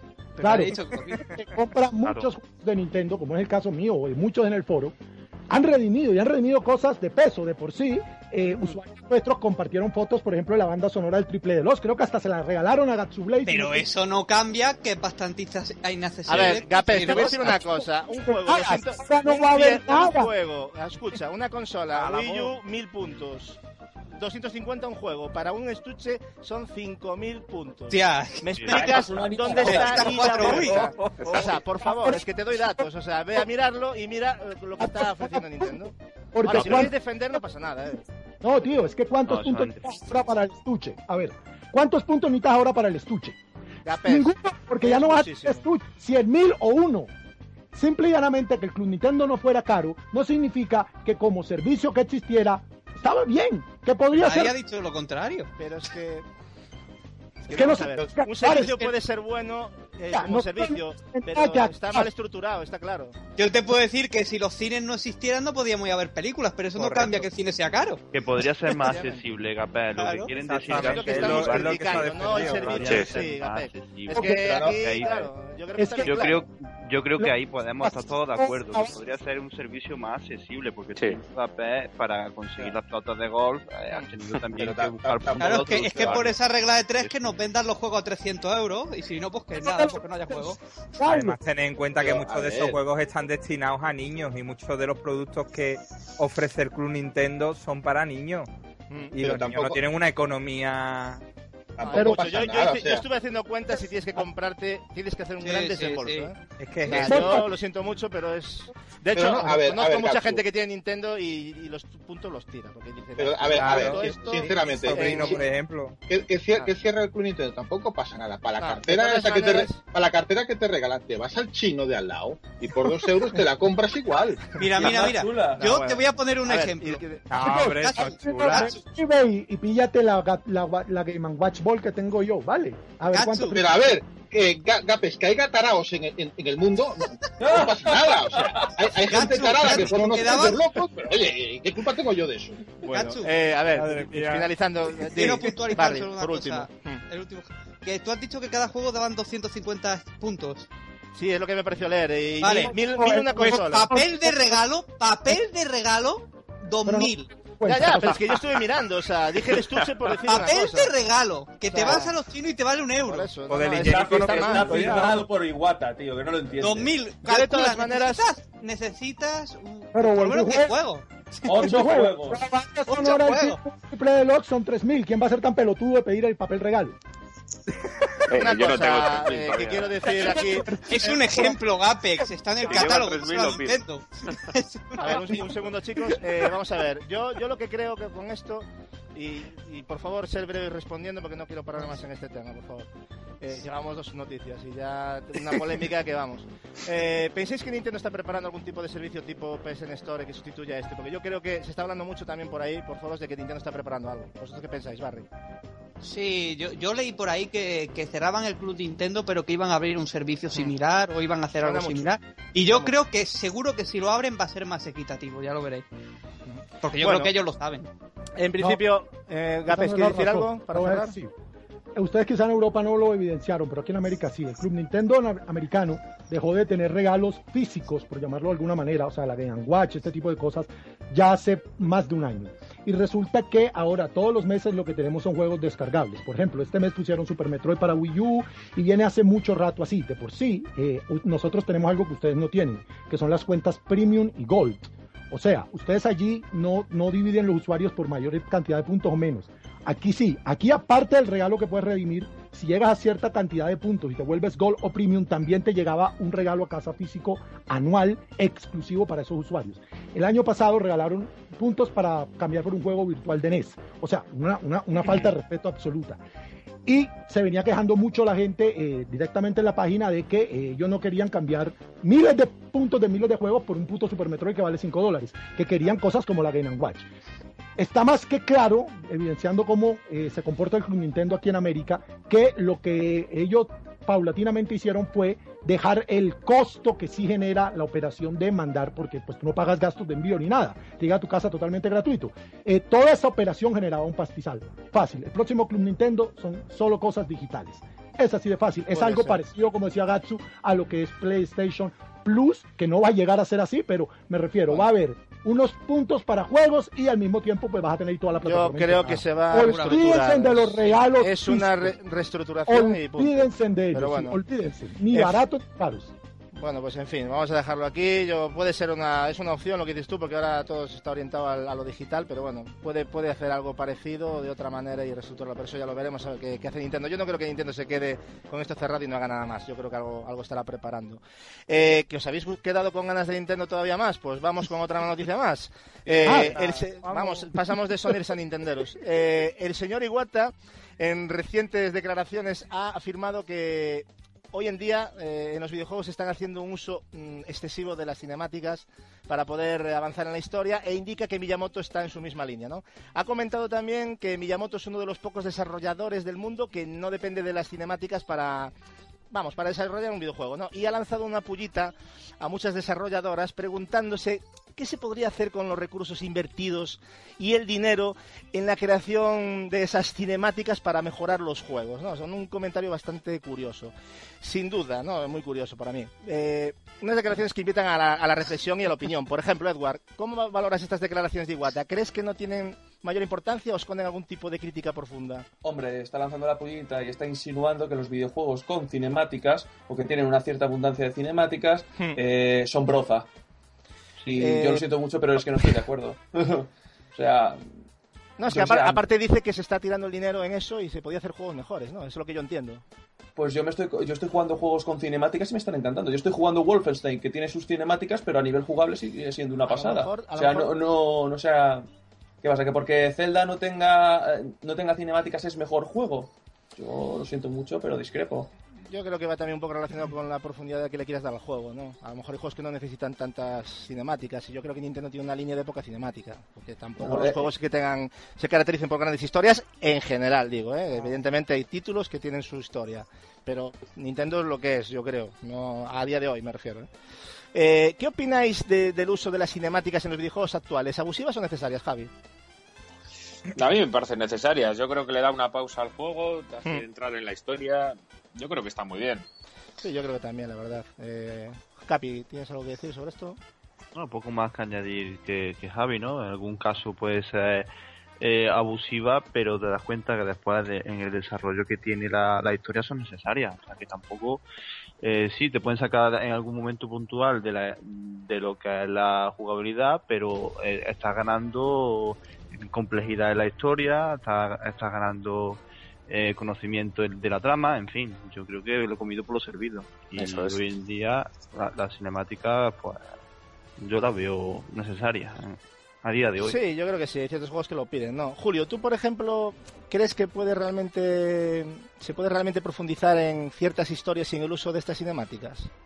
¿Dónde veis el límite, Julio? Yo considero que si está bien hecho, y lo hemos hablado mil veces eso, si está bien hecho, si, si te hace involucrarte más en lo que estás jugando, un ejemplo, el que he jugado recientemente, Black Flag. O sea, Black Flag tiene unas cinemáticas que para mí son ideales. Ideales porque es que te metes dentro, hmm. o sea, te, te sientes, eh, te sientes Eduardo. ¿Sabes lo que os digo, no? O sea, eh, eh, eres pirata. Y eres pirata y, y lo vives. Entonces, en ese caso, cuando está bien hecho, o como pasaba también y, mira que la gente dice que se pasa, pero yo considero que los Metal Gear tienen, mm, para mí son magistrales las cinemáticas de Metal Gear. y, te, sientes el personaje y, no lo veo malo. Yo voy a abrir una nueva sesión en este podcast que se llame Iguatadas. sí, ya llevo unas cuantas. ¿Y la va a presentar Gamora? yo, respecto, a esto quisiera dar una pequeña opinión y es que como sé, sé seguramente que, que Iwata y Miyamoto nos escuchan, quería darle la enhorabuena porque lo que más me gustó del libro de Wire fueron las cinemáticas. es verdad, sabía que lo ibas a decir. Dárselas más bien a Tecmocoy, que fueron los desarrolladores. Bueno, realmente no se las tienes que dar a Tecmocoy porque las cinemáticas son de Team Ninja, pero sí, no se las puedes dar a Nintendo. Tremendo, tremendo. Bueno, de todas maneras, Gapés, ¿tú cómo ves esto? O sea, ¿a ti el tema de las cinemáticas te da picor o cómo lo ves? Hombre, para mí, mi madre tiene un dicho que dice que la vela ni tanto que queme al santo, ni tanto que no lo alumbre. Yo creo que hay juegos que abusan, eh, hay desarrolladores, y no voy a mencionar nombres propios aquí porque pues eh, aquí ofendo el amor bueno, de... pasa nada, no, seas troll. No, ya lo has dicho. a mí me parece que se abusa, por ejemplo, eh, Kojima abusa de ellas en la última entrega, la 4. Eh, creo que consiguió mejor equilibrio en entregas anteriores. Pero eh, no necesariamente todos los juegos tienen que ser Rayman que, que, digamos tengan un desarrollo sin cinemática. O sea, creo que depende de la narrativa del juego, exigirá en la mayor y menor medida. Lo que pasa es que, claro, yo soy videojugador de vieja escuela y pienso que el lenguaje más intrínseco del videojuego es la jugabilidad. Y cuando otras cosas se priorizan, empezamos a caminar un territorio delicado. Completamente, eh, es completamente compatible. Yo soy de la vieja escuela y es completamente compatible. Y te digo una cosa, ya que sacaste tu tema, Metal Gear Solid 4, eh, si ves el juego en el contexto que es ese juego, tiene que tener esas cinemáticas porque es un cierre de, una saga y, no hay otra forma de contarlo. ¿Qué quieres? Que meta texto y que estemos ahí. Yo, creo que está muy bien y es una forma de. Pero bueno, ya te digo. No punto de vista, lo digo es que yo no estoy en contra de ella. Claro, no, no, no, pero si está No, muy bien claro. que. Yo entiendo que se diga. A mí me gusta este juego porque tiene muchas cinemáticas, perfecto. Pero yo creo que si no te gusta meterte en, un- en, en valorar un juego que no te gusta y que no entiendes, a lo mejor, pues eso es lo que me parece a mí. Yo respeto que me digan. Lo que pasa es que me gusta más el 3 y el 1. ¿Qué quieres que haga? Perfecto. Yo No creo que, que esto más que en, eh, en que si esto desprestigia los juegos, etcétera, esto va en gustos. O sea, yo no puedo prácticamente jugar un juego sin, sin historia, sin cinemáticas, no puedo, me aburro. Claro. Es que me aburro, lo digo Claro. en serio. O sea, No, por eso sí que me pa A ver, claro que hay juegos que me gustan que no Pero- tienen cinemática, evidentemente. quiero- Quiero, ser. Víctor, quiero No, ser- pero la mayoría de juegos que yo disfruto más tienen que tener una historia y si puede ser una historia bastante densa. Eh, Sí. Que eso, pero por eso va en gusto. A lo mejor a otro le gusta más Sí, claro, sea más directo, Claro. más lo que sea. Voy a, ser, Sí. voy a ser muy mal pensado. Te voy a decir una cosita nada más. ¿Qué es lo Sí. que más dinero cuesta hacer? Seguramente ¿Qué las, las cinemáticas es lo que más cuesta hacer. Pues, seguramente. a mí me la va producción, por ahí. No sé por qué. pero. Ah, bueno, pues. No, yo pienso con lo que Iwata pi- va porque ya no es Iwata, es Iwata. Ya con lo que piensas con la cartera. Iwata no, yo no creo. Yo creo que es retrógrado. Él tiene, y eso sí tiene Miyamoto y Iwata. Han quedado muy atrasados en modernizar. es, es muy respetable lo que opino. Pero- o sea, Yo creo es que, que- creo que puede haber de todo. Eh, Hay que, como dice ah. Gapex, hay, hay juegos que pueden ser como Rayman, que son directos, son súper divertidos y son muy Claro, chulos. Y juegos como. Metal Gear Solid 4, que yo, por ejemplo, no he hecho en falta, o sea, no he hecho sobrar Pero ninguna claro, escena, Barry, ninguna. pero es, es como si ahora tú dices, es que Rayman, tío, no tiene casi cinemáticas. Pues, ¿qué Claro. importa? Pues, tío, no Es que- que- No, Yo creo que es- equilibrio. Yo creo que a veces es muy difícil expresar en un juego muchas cosas que sin una cinemática quizás que Claro. lo acompañe, eh, pues te pueda aportar lo que le falta al juego. O sea, que hay expresiones, hay situaciones que a las que viene muy bien que te añadan una cinemática en la que Sí. te expliquen exactamente lo que está ocurriendo, porque a nivel jugable es muy difícil explicar Una de. Y os digo una Javi. cosa sobre el Hmm, tema de Metal es. Gear y Kojima, que tanto critica a la gente que no le gustan los juegos de Kojima, yo lo entiendo, pero bueno, eh, pero a mí me parece que Kojima tiene el mérito que encima de que son largas, son interesantes. Porque Sí. hay, Sí. hay, hay cinemáticas que en dos minutos estás hasta las narices. Totalmente, sí. Y Pero- visto- Es que tú eso cómo hay que- hay explicas que ese argumento. Gasu. Bueno, A ver, ya... a ver, yo- quisiera- a ver, hay- está claro que los gustos existen, pero lo que nadie puede decir es que no sabe hacer cinemáticas. Porque eso es una auténtica animalada. No, pueden no Porque gustarte, sabe- pueden no interesarte Claro, la pero trama, eso- pero... Pero, Pero eso es otra cosa ya. Eso es otra cosa. va- vamos a ver, en, los- en los- en los juegos clásicos de Nintendo, yo qué sé, un Mario, un Donkey Kong, o- ¿qué, qué- qué- qué necesidad de, de- de una cinemática necesitas Por eso para eso? creo Claro, que... A- a ver, ahora, ahora bien, espérate, espérate, un momento. Pero cuando enseñaron la cinemática de Zelda, que todos esperábamos que fuera un Zelda tal cual, todo Dios alucinaba. Todo Dios quería ese Zelda, por lo- Eh. una cinemática que vieron. Eh. ¿Entiendes? Y por ejemplo, Sí. eh, eh, el, Mosou, el Mosou de Irule Warrior, para que tuviera el atractivo de la historia, tuvieron que meterle cinemáticas. Eh, o sea, que para unas para, para unos juegos Sí, yo se por necesita dónde una va, sí. cinemática, Claro, pero para juegos como Mario, Por como eso un no se puede como- como ¿a qué, general. para Por qué supuesto, necesita- claro. por- por- por- ¿a qué viene a decir eso? No lo entiendo. Pues que quiere que todos los juegos sean así, ¿no? Es que... No, a lo mejor ve yo que se está invirtiendo es muchos recursos, exactamente. Se está Claro, y invirtiendo para- muchos para, recursos para, y lo de otra manera. Gasu, para diferenciar lo que es la marca, Sí, ¿no? siempre han querido diferenciarse. Claro, ellos mismos lo han dicho. Que ellos... eso. Exactamente. Bueno, no os equivoquéis, no hemos terminado con Nintendo, tenemos más. Y esta, y esta vez, y esta vez, no, no, es que todo Nintendo hoy, ¿eh? O sea que Club Nintendo somos nosotros. Eh, bueno, esta vez os tengo que contar que la compañía se ha hecho con la primera posición eh, de uno de los rankings anuales de los juegos más valorados y no podía ser otra que la de Metacritic. ¿eh? Durante los durante los juegos lanzados en 2014 se ha alcanzado una media de notas de 76,5 eh, en, en- en Nintendo general, ¿vale? Eh, la media de los lanzamientos de Wii U, 12 en total, ha sido de 81,3 y la de Nintendo 3DS, 22 títulos, 73,9, una nota bastante baja, por cierto. Ha habido notas durante este 2014 muy significativas, como el 91 conseguido por Super Smash Bros. de Wii U y Bayonetta 2. Y voy a dar otro dato, Nintendo ha sido la única compañía con más de un juego con una puntuación superior a 90 ¿eh? durante el pasado 2014. Y fijaros cómo queda la clasificación. Eh, en octavo lugar, Activision. Eh, en séptimo lugar, Bandai Namco. Sexto, Microsoft. Eh, cinco, Square Enix. En cuarta posición, Sony. En tercera posición, el eje del mal, Electronic Arts. Eh, en segunda posición, U- Ubisoft, que también es otro eje del mal. Y en primera posición, Nintendo. Eh, hay otra lista de desarrolladores medianos a los que Metacritic eh, ha evaluado en este 2014 eh, y quedó de la siguiente manera. En octava posición, Konami. En séptima posición, Devolver Digital. en sexta posición, Zen Studios. En quinta posición, Sega. En cuarta posición, Take Two. En tercera posición, Capcom, que la incluye como desarrollador mediano. Curioso cómo ha perdido Capcom. segunda posición, Paradox Interactive. Y primera posición, Telltale Games. O sea, merecido, yo creo que, por lo menos por lo que se hizo Ha sido un año increíble. Por plataformas, Metacritic destaca como desarrollador más importante de Xbox One y PlayStation 4 a Ubisoft, mientras que en PC, curiosamente, se ha llevado el gatalagua Sega. Flipar, ¿eh? Pregunta, eh, después de todo este listado, eh, ¿cómo valoráis estos rankings de Metacritic, Capi? Bueno, los rankings de Metacritic, bueno, para empezar, son muy particulares en cuestión de que, eh, por un lado, tenemos lo que opina la prensa y en otro sitio, pues, lo que opinan los jugadores, ¿no? Eh, ¿Qué pasa con Metacritic? Bueno, eh, tenemos opiniones para, para todos los gustos, ¿no? No sabemos tampoco si la persona lo ha jugado o si es muy fan de la compañía o si por el contrario odia la compañía rabia.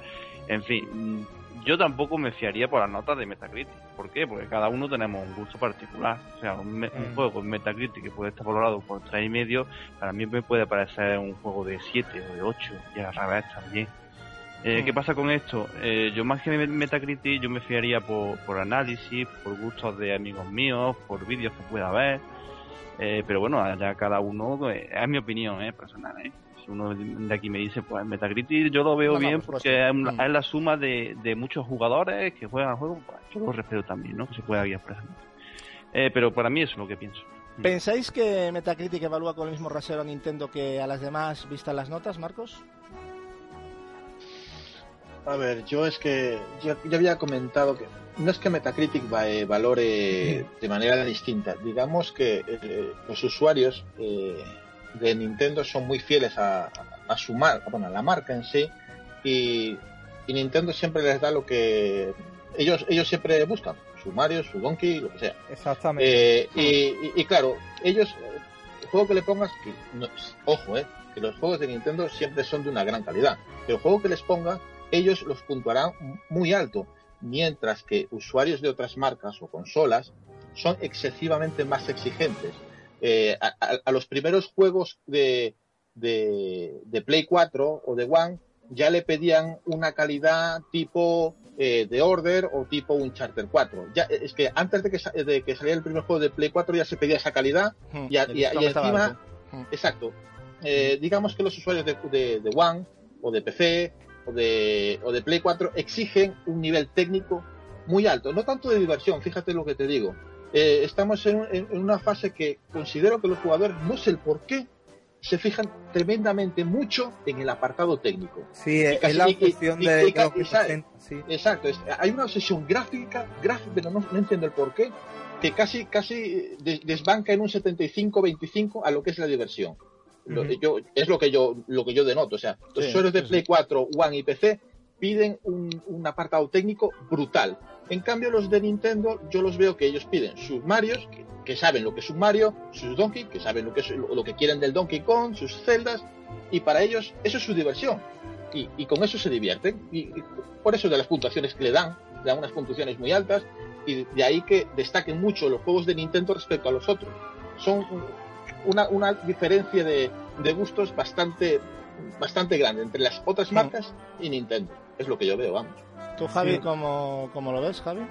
No, eh, lo que le comentaba un poquito a Capi por encima en el chat. Eh, yo creo que hay que ser, hay que tener reservas con este tipo de, con este tipo de páginas como Metacritic, porque sí que es verdad que pueden darnos una idea más o menos general de lo que la gente piensa, pero, pero realmente hay mucha gente que entra en ese tipo de sitios pues el simple hecho de molestar, ¿no? De, poner mal a ciertas compañías, de saltar a las mm, suyas. Ahí hay mucha verdad. ¿eh? Es que es que quería entrar también por ese tema, pero quería que lo vosotros, porque también hay de eso. hay que, por eso hay que tener ciertas reservas porque, bueno, que siempre cabe la posibilidad de eso, de que haya mucha gente que, que simplemente entra por, por esos motivos.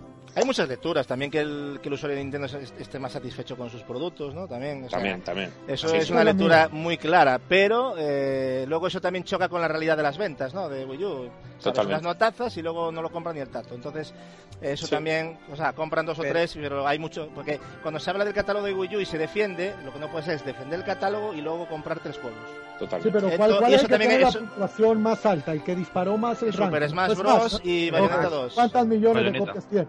Bayonetta. Bueno, sí, Super bueno. Bayonetta no tiene. Bayonetta tiene No, amigo lo que te digo es que- que Ah, eso es bueno, pro- pero no tiene de cifras de uno y de otro, 500 no. lo que me refiero es que Metacritic es- es- no tiene que ver con cantidad, sino con proporción.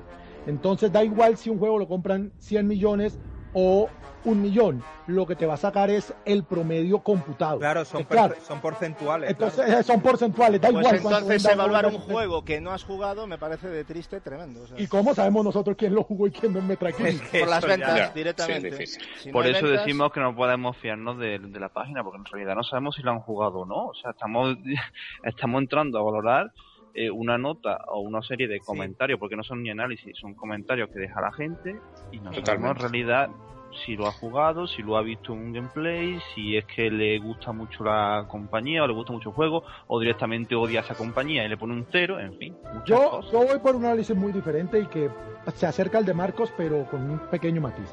Para mí tiene que ver con la exigencia, pero no porque el usuario de Nintendo sea menos exigente, sino porque Nintendo es la que más le da a su usuario lo que le promete. O sea, hay menos descontento a y no menos exigencia.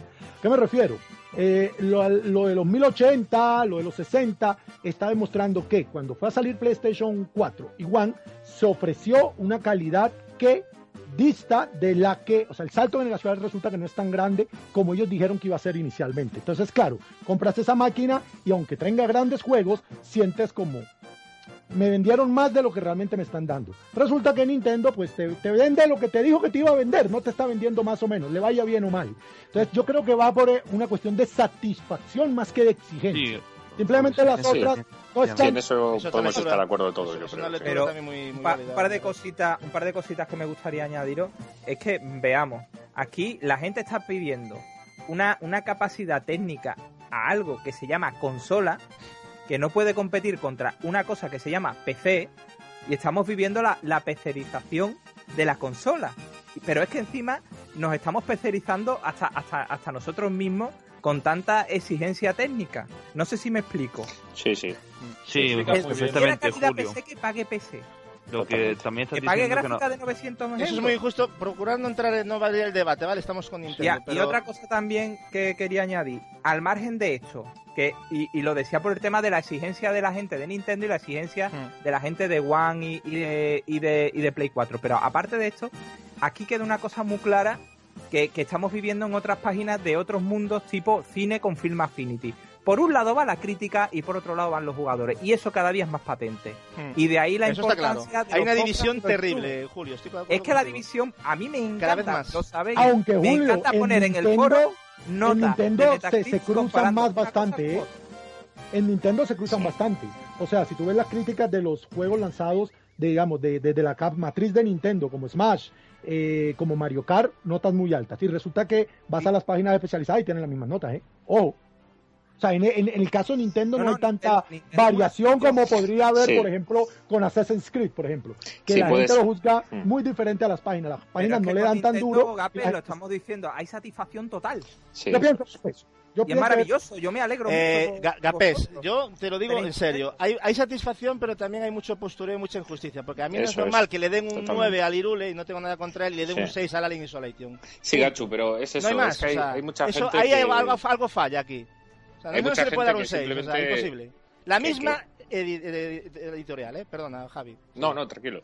No, no, es eso, lo, que estás diciendo tú muy claramente. Hay mucha gente que vota simplemente, pues, por ejemplo, te, te hablo de cine en este caso, pues de gente que, que vota en Film Affinity, por ponerte un ejemplo, el halcón maltés, y le preguntas, ¿pero tú has visto esa película? No, pero No. todo el mundo dice Sí, que sí, es por buena, eso que mismo, es, la es, es mejor, que se asemejan mucho, Javi. Eh, Las y corrientes Humphrey Bogart, estas. ¿tú sabes quién es? sí. Pues no tengo ni idea. Pues vale, Claro. perfecto. O Por eso digo creo yo que, tu que- opinión es muy válida.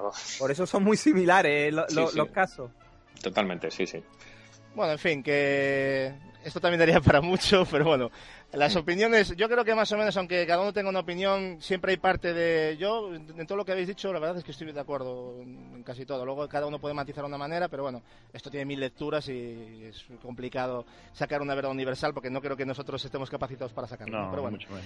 Eh, y ahora vamos a seguir con Nintendo, porque vamos a dar una de cifras. Eh, Wii U suma 9,2 millones de unidades vendidas en todo el mundo en sus más de dos años de vida, eh, pegando un pequeño empujón en ventas entre los meses de octubre y diciembre de, de 2014, donde, atención, se vendieron casi dos millones de, de consolas, de un total de tres durante todo el 2014. O sea que imaginaros lo importante de esos lanzamientos, ¿no? Eh, Super Smash Bros, ¿no? Todos lo sabéis, ¿no? Y sobre todo también ha influido algo también el lanzamiento de las figuras amigo, aunque hay gente que no, pero que no se lo cree, pero yo creo que también ese éxito también empuja, ¿no? Si hablamos de software, tenéis que saber que han vendido desde su lanzamiento unos 52,87 millones de juegos, de los cuales 4,8 millones son de Mario Kart 8, que es el más vendido de todos, y 3,4 millones del Super Smash Bros. ¿eh? Hablamos eh, evidentemente de Wii U, ¿vale? Vistas estas cifras, eh, ¿cómo veis la situación actual de Wii U y qué esperáis de ella eh, en este 2015, Gapex? Pues yo creo que el, fin- el final de año, el cierre de trimestre, fue extremadamente bueno en comparación a toda la más vida de la consola. O sea, hay, hay- realmente como si se partiera la historia de la consola en dos, ¿no? Es tan diametralmente opuesto a todo lo que veníamos viendo que, que- que realmente es curioso. Lo que pasa es que no creo que se repita en, el segun- en este primer semestre de 2015. Eh, no hay suficientes lanzamientos pre-3 con la fuerza que puede tener un Mario Kart, un Smash Bros. Bayonetta no ha vendido bien, pero es un juego que da mucho prestigio. Mucho. Eh, o sea, resulta que eso, eso que se vino de batería fuerte para Navidades, que dio ese empujón, eh, no creo que se repita, por lo menos en Wii U, ¿no? Porque 3DS, otro cantar es lo que se viene en febrero. Pero Wii U no, no, pi- no pinta un buen primer semestre. ¿Qué pasa de junio a diciembre? Imposible saberlo porque ni siquiera está cerca del E3. Eh, el mismo Iwata dice que hay muchas cosas preparadas, pero el primer semestre de Nintendo es realmente malo y esa es la verdad, en el caso Hmm. de su sobrepesa, ¿no? Sí, es verdad. Hombre, Gapex, lo que tenemos claro es que por lo menos tenemos ese Zelda y ese Xenoblade confirmados para este año. Y eso va a ser un empujón bastante serio, ¿eh? Yo creo que Zelda sobre todo y Xenoblade Sí, yo creo que va a vender Zelda. mucho más de lo que... Muchas consolas, ¿eh? Va, va a tener Xenoblade, ya lo veréis. Vamos, yo me incluyo incluso. Yo creo que con Xenoblade sí, yo- me yo la estoy- acabaré comprando, pero estoy esperando a que baje un poco. Yo estoy, yo estoy como tú. Porque yo no comulgo con, sigo diciendo con el precio, yo exijo un pack sin el, la tableta mando, con un mando, no les cuesta nada hacerlo, pero no quieren, pues nada, pues a esperar. No, no tengo ningún problema, espero y ya está. Eh, una cosa que os quiero, que, porque lo he dicho y veo que nadie ha, ha hecho ningún comentario y yo creo que es bastante curioso y, y para analizar. ¿Qué opináis del dato de que un 20%, un 20% de la cantidad total de juegos vendidos de Wii U se lo lleven dos juegos? O sea, Mario Kart 8 y Super Smash Bros. Javi, ¿qué te dice este dato a ti? Hombre, está claro que hay franquicias de Nintendo que venden por sí solas y que son las que más fans tiene y los que la gente va a comprar sí o sí. Y el resto de juegos como que parece que no, no, no desatan ese interés en la gente, no sé, que no acaba de... que solo quieren eso, no sé. O sea, es Mm. una cosa un poco rara lo del tema de la Wii porque, porque lo ves desde fuera, porque yo no muy metido en el tema de la Wii U y, y choca bastante, ¿no? Ese, ese tipo de cifras. Es que ahí, ahí, tenemos el, el gran- la, la gran rémora de las consolas de sobremesa Nintendo. La gran rémora. Y es que eh, el público que compra esas consolas las quiere para su Mario, Mario Kart, para su Smash Bros, para su Donkey Kong. En cambio te, sa- te sacan juegos diferenciadores, yo que sé, Zombie U, te sacan un, un Bayonetta Sí. 2, Sí, unas cosas así. extraño, sí. ¿eh? y, y- y- y no vende. Entonces la- las, las otras compañías pedimos multi para una Wii U. Las, Es- las compañías, ¿para qué quieren sacar un juego para, para Wii U? Si no va a vender. Y es que de hecho eh, yo tengo los juegos que has nombrado y no tengo la Wii U. O sea, con la idea de que en un futuro cuando la coja los voy a tener ahí preparados. Javi, tranquilo, yo también. Sí, no eres lo el único. ¿Capi? Ga- Gasu, perdona, eh, ha dicho 52 millones de, de juegos vendidos, ¿no? De, Sí. de- Sí, sí. que sería como casi unos 6 por, por persona eh, para dos años, ¿no? Vale. Ujú. Es que No, los no, sí, datos... eh, claro, los datos son y apabullantes. estamos hablando, claro, Claro, de cifras por- totales, ¿eh? Por ejemplo, a ver, Edward, ¿cuántos juegos tienes de PS4 en un año? Pues yo tengo ahora mismo 18 juegos de Play 4 y no tengo la y la Play 4 la compré en julio, no hace ni un año. Julio, ¿cuántos tiene? 27. Eh, Gasu. 22. Mm, No sé, pues seguí. ¿cuántos tiene de, no sé, de Wii U o de... Mm. No está si está. No, igual- vergüenza. Igual ha salido. Bueno, hablando Sí, que, que- está- que nombramos a, ha a, Gap- sí, seguramente está con la niña. Eh, vamos a hablar también de. Bueno, fijaros en los datos de la portátil de Nintendo, ¿no? Ya que hablamos de la de Wii U, pues mira, vamos a sacarlas de la 3DS. ¿eh? Eh, ya que ha superado, como sabéis, los 50 millones de consolas vendidas mundialmente, una auténtica fantasía para cualquier expectativa de, cualquier compañía de videojuegos, o sea, claramente un, un éxito. Solo en el último trimestre, o sea, fijaros, en el último trimestre 3DS ha vendido 5 millones de consolas. Y aún así, ¿cuál pensáis que eran las previsiones de Nintendo? Pues bien, Nintendo ha previsto 12 millones en 2014 y ha vendido 9. O sea, toda una locura, o sea, a mi modo de ver. O sea, yo, no sé, yo no, no entiendo estas expectativas. A mí me parece un exitazo terrible. Pero bueno, en cuanto a los juegos, los más vendidos en el pasado 2014 fueron Pokémon Rubio Omega, eh, Zafiro Alpha, que vendieron 9,3 con millones de, de- de juegos. Y Super Smash Bros. 6,19 millones también, que es otra auténtica burrada, ¿no? Poco podemos comentar de estos datos, aunque nos llama la atención respecto a las previsiones de Nintendo. ¿Pensáis que son reales sus previsiones? Rally, eh, Barry, ¿tú cómo lo, cómo lo ves esto? Pues que Nintendo siempre tiene en la cabeza que con 3DS eh, lo tiene todo ya ganado. Y yo creo que se pasan y todo. Yo creo que, que... Vale, ellos, claro, ellos cuentan mucho con el fenómeno Pokémon, ¿eh? O sea, que parezca que no, en portátil Pokémon... Es que, no, no, sobre todo en Japón, no, uno, uno no se hace ni a la idea de lo que mueve Pokémon. Y si no Monster Hunter, que ahora viene. Eso es que en Japón es que ya te digo, hay hasta hasta bares dedicados a Monster Hunter y esas cosas. o sea, yo creo que ni- si Nintendo tiene esas cosas en la cabeza es porque el propio público se lo da a entender. Pasa que claro, Yo creo, Barry, que también las expectativas de tan altas de 3DS también van un poquito por la rémora de Wii U, ¿no? Quizás quieren vender todavía por encima de sus expectativas en 3DS para compensar un poquito eh, quizá las menores ventas de, de hardware de Sí, Wii U. posible. Yo- querido Yo demostrar. creo que buscando un símil futbolístico, Nintendo quiere ganar la Europa League y la Champions. O sea, y todo no se La puede, misma o sea, temporada, sí, efectivamente. Sí, o sea, hay cosas que, que hay que tener un poquito los pies en el suelo y, y ponerse Sí. los objetivos reales tampoco. Claro. Crudo. Que es bueno tener una exigencia alta, lo Por que pasa supuesto, es que ellos sí. saben hasta dónde pueden llegar y el Eso público es. que tienen. Eso es. Entonces, de todas maneras, di- perdón Julio que no te, te he interrumpido. De todas maneras, Nada, que, que ahí es donde probablemente ellos puedan equivocarse. ¿Creéis de todas maneras que New 3DS venderá tantas consolas como, las ya, como las ya puestas en el mercado actualmente? ¿O quizás antes saldrá una nueva consola portátil de, de Nintendo? No sé si está Gapes aquí, sino que hable otro, porque yo no sé si está Gapes. O- o- otras 50 me parecería una No, burrada. no, no, No, hombre. no, no no, no, no- no llegará tanto la cosa, ¿no? No, Ese será el objetivo Yo, creo que si llegan por 25-30 será una gran, será un gran éxito ya, ¿eh? A ver, hombre, también depende de los juegos que saquen, porque ahora Claro, venir también. como Monster Hunter también viene el Zelda Mayoras más, que eso va a vender lo que Claro. no está escrito.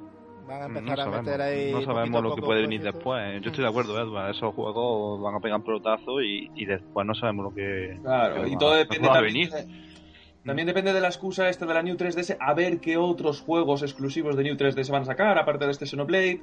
Es que no sabemos nada, pero... Bueno, Metroid, eh, conociendo, Metroid. 50 millones es conociendo, conociendo a Nintendo, supongo que después del, del E3 comenzará, bueno, ya en el propio E3 comenzarán a sacar un montón de juegos de New 3DS, exclusivo de New 3DS, porque necesitan Claro. vender Seguro. New 3DS como, como, como el comer. ¿Por qué? Porque es la que lo sustenta. Eso y los amigos.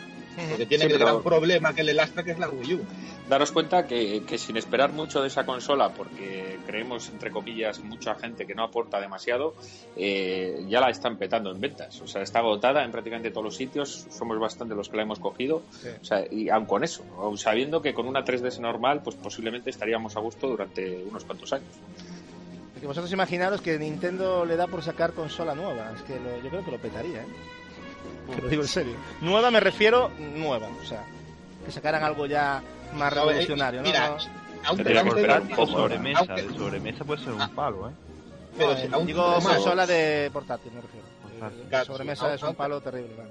Yo, yo aún te digo más. Si eh, en el eh, primeros de 2016 saca la New 3DS 2, se venderá. Espero No, que no, no. Saldrá Mira, alguna eh, revisión, pero no creo que salga. Mira, eh, Marco, si hacen eso, cojo la portátil, la vendo y me compro una Wii U.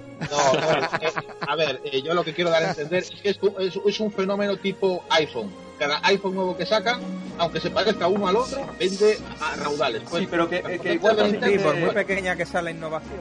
Sí, pero que igual se quite las manzanas de la cabeza, porque no. Eso ya es exagerado. En fin, ahora, ahora sí que vamos a, vamos a cambiar de tercio. ¿eh? Yo creo que hemos ido bastante en la línea de Nintendo, ¿no? Hemos eh, sacado bastantes cositas de Nintendo que había que hablar. Y vamos con un pequeño retraso, eh, el del Resident Evil Revelations 2. ¿eh? Como ya sabréis todos, este juego se venderá digitalmente por capítulos a partir del 25 de febrero, si no me corrige Edward, en Europa y una semana más tarde de, de lo previsto. ¿no? Aunque esto también afectará a la edición física, la cual será lanzada el próximo 20 de marzo. Eso sí, con dos capítulos adicionales, que me enteré por Barry que lo dio como noticia, que yo esto lo desconocía. Eh, para que os hagáis una idea, os paso a comentar las fechas de salida de cada episodio digital. O sea, el episodio 1 va a salir el 25 de febrero, el 2 saldrá el 4 de marzo, el 3 el 11 de marzo y el 4 el 18 de marzo. El precio de cada capítulo es- será 5,99 euros. ¿Y qué podemos decir de, de- juego? No tendrá modo cooperativo online el modo historia, solo lo va a tener en modo local. En modo raid sí tendrá cooperativo. Eh, como habíamos dicho que se rumoreaba desde hace tiempo, finalmente habrá micropagos y se podrá pagar para seguir jugando tras morir. Mediante unos cristales de vida azules y rojos, se podrá hacer, entre otras cosas, revivir al personaje y realizar, atención, ¿eh? Realizar un punto de guardado. Ya. increíble, o sea, Sí. Ya, ya me estoy calentando. o sea, cristales azules se conseguirán en misiones diarias, ¿vale? Estos se pueden hacer jugando. Los rojos se podrán comprar con dinero real. Eso para que lo tengáis claro. Aparte de esto, se podrán comprar también armas y ciertas habilidades. Aunque Capcom insiste en que no será necesario pagar. Todos dicen lo mismo. O sea, me hace una gracia. Sí. Todos dicen lo mismo. Una cosa, simplemente. Eh, en fin, yo creo que estos fatídicos micropagos nos toca bastante la moral. Julio ya parece que está bastante cabrado. Así que, Julio, ¿qué te parece la inclusión de estos micropagos en esta saga y de esta manera, sobre todo? Bueno, yo voy a decir simplemente lo que pienso de corazón y, y paso al compañero. Yo Venga. solamente digo que cuando esté todo en físico dentro de un CD con unas buenas instrucciones y una bonita portada, iré a la tienda y procederé a su compra. Nada más que añadir. Barry, ¿vas a decir algo? Sí, que tengo entendido que los micropagos solo son para el modo asalto, que no son para para el modo historia, por lo que por lo que he leído de Capcom. Igualmente, eh, yo ya sabéis lo que pienso de los micropagos, sea para cualquier modo, eh, eh, eh, me es indiferente, pero que me refiero que tampoco la gente se asuste de que no va a poder jugar el modo historia sin pagar. No, porque- se puede. No, no, eso no. no, no, Exacto, el modo historia vendrá completo primero en episodios y luego se lanzará en físico con Eso dos es. episodios adicionales para los que Ahí. lo compren en Pero físico. todo lo que sea, Ahí, yo ahí. creo que da igual en el modo que sea, que todo lo No, que no, sea, claro. comprar armas, habilidades. eh, Sí, sí. Eso es robar. O sea, eso realmente me parece desvirtuar el juego. Nos estamos carga- Esto sí que se carga la industria de los juegos. Esto sí que se lo carga. Sí. No es normal, o sea, estas cosas, por estas cosas no se puede cobrar. Es más, no deberían de estar ni disponibles, porque es una forma de, no sé, de hacer trampa, cochina, directamente. Sí, sí. Para mí es eso, o sea, yo no lo puedo ver de otra manera. Respecto al formato episódico, Barry, para este Resident Evil, ¿qué te parece? ¿Cuáles son tus valoraciones? ¿Te gusta la Ah. idea? A ver, es que eh, yo tengo... A mí no me gusta la idea, está claro, está claro que no. Además, el que, e- es el que me ha tocado analizar en la web y a ver cómo me lo mandan, que esa es otra. Y me tiene a mi mosca. Hmm. Pero, pero no, claro que no me gusta. Lo que pasa que ya Capcom, eh, por lo que yo sé, este Resident Evil eh, lo tiene para, para hacer caja. Lo va a sacar para hacer caja. Sí. Porque es de muy bajo presupuesto este Resident Evil.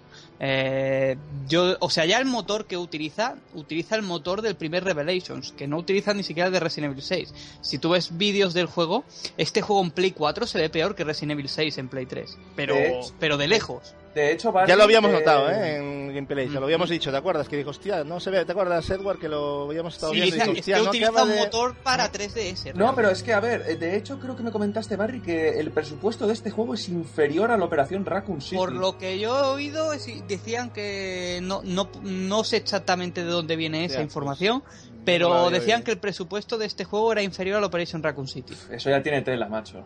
¿Alguien de aquí se va a comprar el juego? Eh, ¿Y en qué formato? Yo en físico. Yo le pido desde aquí a Capcom que me lo Tú invita, ¿no, Gapés? Yo lo sabía. Sí, ¿eh? sí, sí.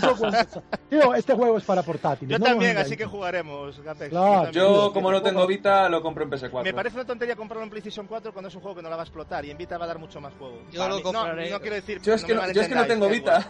No, no digo que tú hagas una tontería comprarlo, no digo que... A ver, me he explicado mal. No, para que lo tienes, sí, claro. Claro. a ver, yo, yo si tuviese Vita, este juego en una consola portátil como Vita me llamaría bastante la atención. Claro, es que es eso, lo digo por eso, ¿no? Igual quizás es un juego que va más no sé, le presta más a ver, usa, usa el motor gráfico de un juego portátil, es que es normal. Claro, por eso irá. Entonces, si también es una forma de alimentar un poquito a la Vita, ¿no? Que ya... Catálogo. si la dejan vivir, ¿no? Sí, a ver, que la dejen respirar un poquito. Bueno, vamos a pasar a Microsoft, que anda últimamente muy centrada en la, en la promoción de su nuevo y flamante sistema operativo Windows 10, el cual está recibiendo muy buenas críticas, eso también hay que decirlo, ¿no? Microsoft lo tiene claro y, bueno, más que claro, muy claro, y quiere implementar en diversas plataformas eh, este sistema operativo después del fiasco que se ha llevado Windows 8 a nivel de ventas, porque a mí el sistema operativo como rendimiento me ha parecido un buen sistema operativo. La Xbox One eh, parece ser que podrá transmitir, atención, eh, cualquier juego a cualquier PC o tablet con sistema operativo Windows 10 desde donde podremos jugar incluso con el mando de la Xbox One y viceversa. Es decir, jugar desde la Xbox One a juegos de PC. O sea, eso es la hostia. O sea, eso es una muy buena idea. Eh, ¿Qué pasa aquí? La transmisión o streaming se prevé, o sea, lo que es la comunicación para hacer esto, ¿no? Se prevé que irá a 1080p y a 60 frames por segundo, aunque las pruebas que, están, que han estado haciendo hasta ahora no superan los 720p ni tampoco suben de los 30 fps. Pero bueno, están trabajando en ello y, oye, puede ser una, una muy buena cuestión. No, como curiosidad hay que decir que, que, Cortana estará completamente integrada en Windows 10, lo que significa que podremos hablarle al ordenador de forma natural y parece ser que ella nos va incluso a entender, ¿no? Muchas cosas, o sea, puede estar bastante curioso. Nada más que yo creo que Cortana es un, es un personaje que puede gustar a mucha gente, ¿no? Con esta nueva funcionalidad, la intención de Microsoft eh, es aproximarse a la estrategia que tiene Sony con con PlayStation 4 y la gama de teléfonos Xperia. O sea, básicamente yo creo que por aquí van un poco los tiros, ¿no? Bueno, chicos, eh, ¿cuáles son vuestras opiniones sobre esta simbiosis entre Windows 10 y la Xbox One? ¿Lo veis suficientemente atractivo? Gapes, no sé si está. Mm, creo que no. O sea que vamos. ahorita, Venga. Sí, ahorita, hombre, ahora me, me, me, me, me un poquito porque tuve un inconveniente ahí con la niña y bueno, bueno, se me salieron las manos, les pido disculpas. Vale, no, no, no te preocupes. Eh, hombre, yo, y tú lo sabes porque lo hablamos hace mucho tiempo atrás, antes de que Microsoft lo hiciera, deberían pagarme. eh, yo siempre dije que Kinect fue una estupidez eh, no aceptar decir fue un producto fracaso e intentar meterlo con calzador. Si Juan hubiera tenido como novedad que su sistema operativo de navegación, por llamarlo de alguna manera, hubiera sido Cortana, quién sabe cómo hubieran sido las cosas, porque es un plus muy llamativo. Y que ahora lo vuelvan parte del nuevo Windows, a mí me parece un acierto para lo que el mundo de PC significa. Y si van a aprovechar, digamos, las virtudes de este nuevo Windows que pinta muy bien para darle más vida a One, pues yo lo siento, pues yo tengo que aplaudirlo. Saben que Microsoft no está en mis cariños desde la salida de One, es cierto, pero yo tampoco me voy a hacer ciego que es una buena idea. Es una buena idea. A mí me parece. ¿A ti qué te parece esto de jugar en la One a la PC y en PC a juegos de la One? ¿Qué te parece? Eso, me parece que es más productivo para One que para el PC. Yo también lo veo así, estoy completamente de acuerdo. Y por eso lo hacen, porque claro, yo llevar juegos de One a PC donde los tengo también los multi en versión super hipervitaminizada, qué tontería. Pero claro, cuando me pueda llevar a One juegos exclusivos de PC, eh, pues va a ser formidable. O por ejemplo, yo compro en One un juego, me puede costar 40 euros, pero me pillo un juego en PC en una promoción en G2G en 3 euros y después lo juego en mi One. Pero lo mejor, ¿sabes? qué es lo mejor? Que es que luego encima va a haber eh, va a haber crossplay, o sea, puedes jugar, o sea, eso va a ser maravilloso, los que tengan Windows 10, o sea, da igual la versión. Sí, pero eso, va a mejorar mi pronóstico aquí con mis pelotas de cristal. Eh, es que eso va a mejorar la venta del hardware, pero puede afectar dramáticamente la venta del software. Hay que ver. Sí, eso, a ver, yo creo que lo tendrán estudiado, pero puede ser, ¿eh? Puede ser que les haya tiro por la culata, pero bueno, tienen que hacer cosas diferentes, a ver, yo creo que... Yo os estoy, os estoy escuchando y tengo una, una pequeña duda. O sea, yo en, mi casa, yo aquí tengo mi PC sí. y luego están las consolas. A ver, en, en mi casa, la persona que pueda tener, eh, que tenga la opción de que vosotros decís, mmm, ¿para qué narices quiere jugar a un juego de PC en su Xbox One en su casa. O sea, eh, eh, es, es Sí, tan, es, es tan, tan, Eh, te pongo un ejemplo. difícil Te- cam- cambiar de Te habitación. voy a poner un ejemplo, Marcos. Tú tienes la Xbox One y yo no la tengo. Tú estás en Vigo, yo estoy en La Coruña. ¿Quieres jugar a mi consola con un juego de la One? Cualquier juego de la One. Para mí me parece una pedazo de idea, tío. ¿Por qué es mala idea? O sea, realmente es una forma de compartir, cosa que Microsoft es enemigo o, de o compartir. Capi, o Capi que no A le ver. gusta jugar en el Yo escritorio. ahora, por Capi, mira, Capi Claro, ahora, por por ejemplo, ejemplo. tiene un PC con Windows 10, no tiene la One, y yo le digo, Capi, ¿a qué juego quieres jugar de, de la One? A mí me parece que Capi aplaude con las orejas. Pero O al revés. hasta, a- pero hasta, O al esos, revés, hasta ¿no? esos Por extremos, hasta esos extremos. Claro. O sea, eh, a, a tanta distancia. Yo, yo lo que les Sí, sí, es streaming, dentro- eh, eh, yo- Marcos, pero es streaming. sí, yo, yo entendía el streaming, pero dentro de la propia casa. No, no, no, no, es No es streaming. Bluetooth, el streaming no es Bluetooth, es, es, es, es streaming. es streaming, o sea, o sea, eso va a ser por Es internet. o sea. parecido, a lo que está pasando con compartir en Pasa Steam. que claro, ya luego entramos en el tema de cuánto va a requerir de conexión, conexiones, etcétera, etcétera, etcétera. Vale, vale. veremos, ¿Puedo, pero Es que claro, ¿puedo yo- aportar? Eso, Vale, por, vale. eso, por eso No, no. decía, que no, no entendía eso. Si es a distancia, o sea, si yo estoy en Estados Unidos y, le, y me apetece jugar a los juegos de PC de mi, con- de, de mi ordenador que está en España, pues cojonudo. Pues a otro claro, con- eh, pues, Eso ya va a ser más complicado. Desde otro continente. es lo mismo, macho, nosotros estamos hablando con Gapé si está en Colombia, esto es, esto es una comunicación, o sea, da igual. Pero Sí, sí. exige más conexión, Gatsu. Bueno, sí, Estaba, eh, Ya sé pues- por dónde va. Espera, que va a decir algo Barry. Barry. Sí, eh, no, te- no es con Microsoft, pero el otro día estuve, porque tengo una cuenta americana en el Plus, y, eh, y ya han puesto el, el PlayStation Now. Y, y yo lo probé por probar, Sí. que había siete días gratuitos.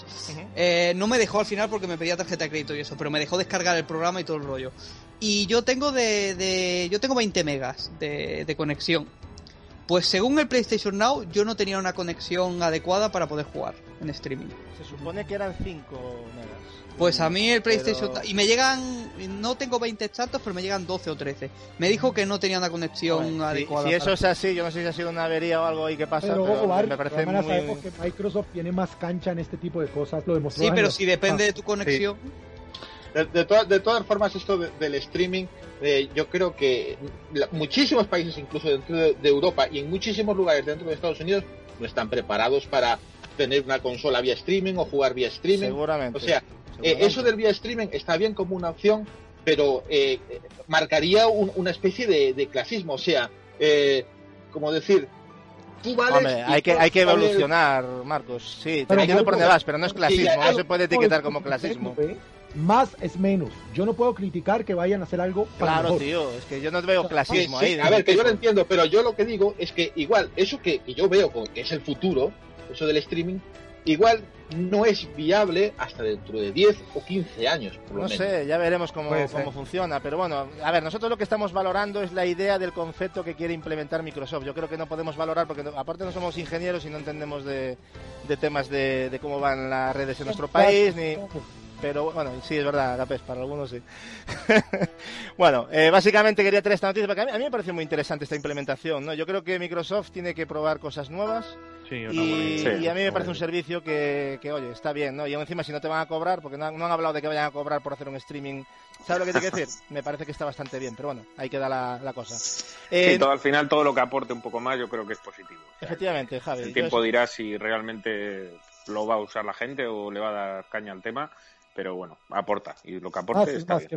Me parece es. interesante, pero bueno, yo creo que es Sí. lo que, con lo que tenemos que quedarnos, ¿no? Yo creo. Ujú. Eh, bueno, no somos pocos los que estamos esperando movimientos de Quantic Dream, eh, creadora de juegos como Beyond Two Souls, Heavy Rain, Fahrenheit y el desconocido para muchos Omicron de No Más Soul, ¿no? que es una auténtica maravilla. En, en esta reciente eh, generación de consolas, sobre todo, ¿no? Eh, ¿Y qué sabemos eh, últimamente, de, digamos, de, de Quantic Dream? ¿no? Bien, sabemos que, seguro, eso sí, sabemos que Aspir Media está realizando la, bueno, de hecho ha realizado la, remasterización de, Fahrenheit, eh, tomando la versión no censurada de, PC, ¿no? Ya creo que se puede descargar desde, ya está en Steam a la, a la venta. ¿eh? Eh, entre las nuevas características sabemos que la resolución va a ser de 2880 por 1880 en la versión de PC y que tendrá un sistema de control táctil para la, para la versión de dispositivos móviles ¿no? y que vendrá totalmente doblado al castellano también, una, una noticia. Dicho esto, el rumor a voces es que Quantic Dream lleva un tiempo desarrollando la secuela del mencionado Fahrenheit, lo cual sería una auténtica pasada que además justificaría cierta medida ¿no? esta remasterización de la, de la primera entrega. ¿no? no creo que venga de casualidad para de repente este juego y, y, y, Quantic ahí que estará trabajando. ¿no? ¿Qué os parece esta información? ¿Creéis que realmente Quantic puede, estar trabajando en esta secuela de Fahrenheit o, en otro, otro, o tenéis otro título en mente, Edward? Pues hombre, yo pienso que sí, a ver, si... Porque claro, el tema de la remasterización que ha sido eh, hace, hace poco, ¿no? Sí, sí salió creo que ayer o antes de ayer, no sé Hombre, yo creo que si están trabajando en un nuevo proyecto y sacan de repente esta remasterización, yo creo que puede ser una, una posible inminente secuela.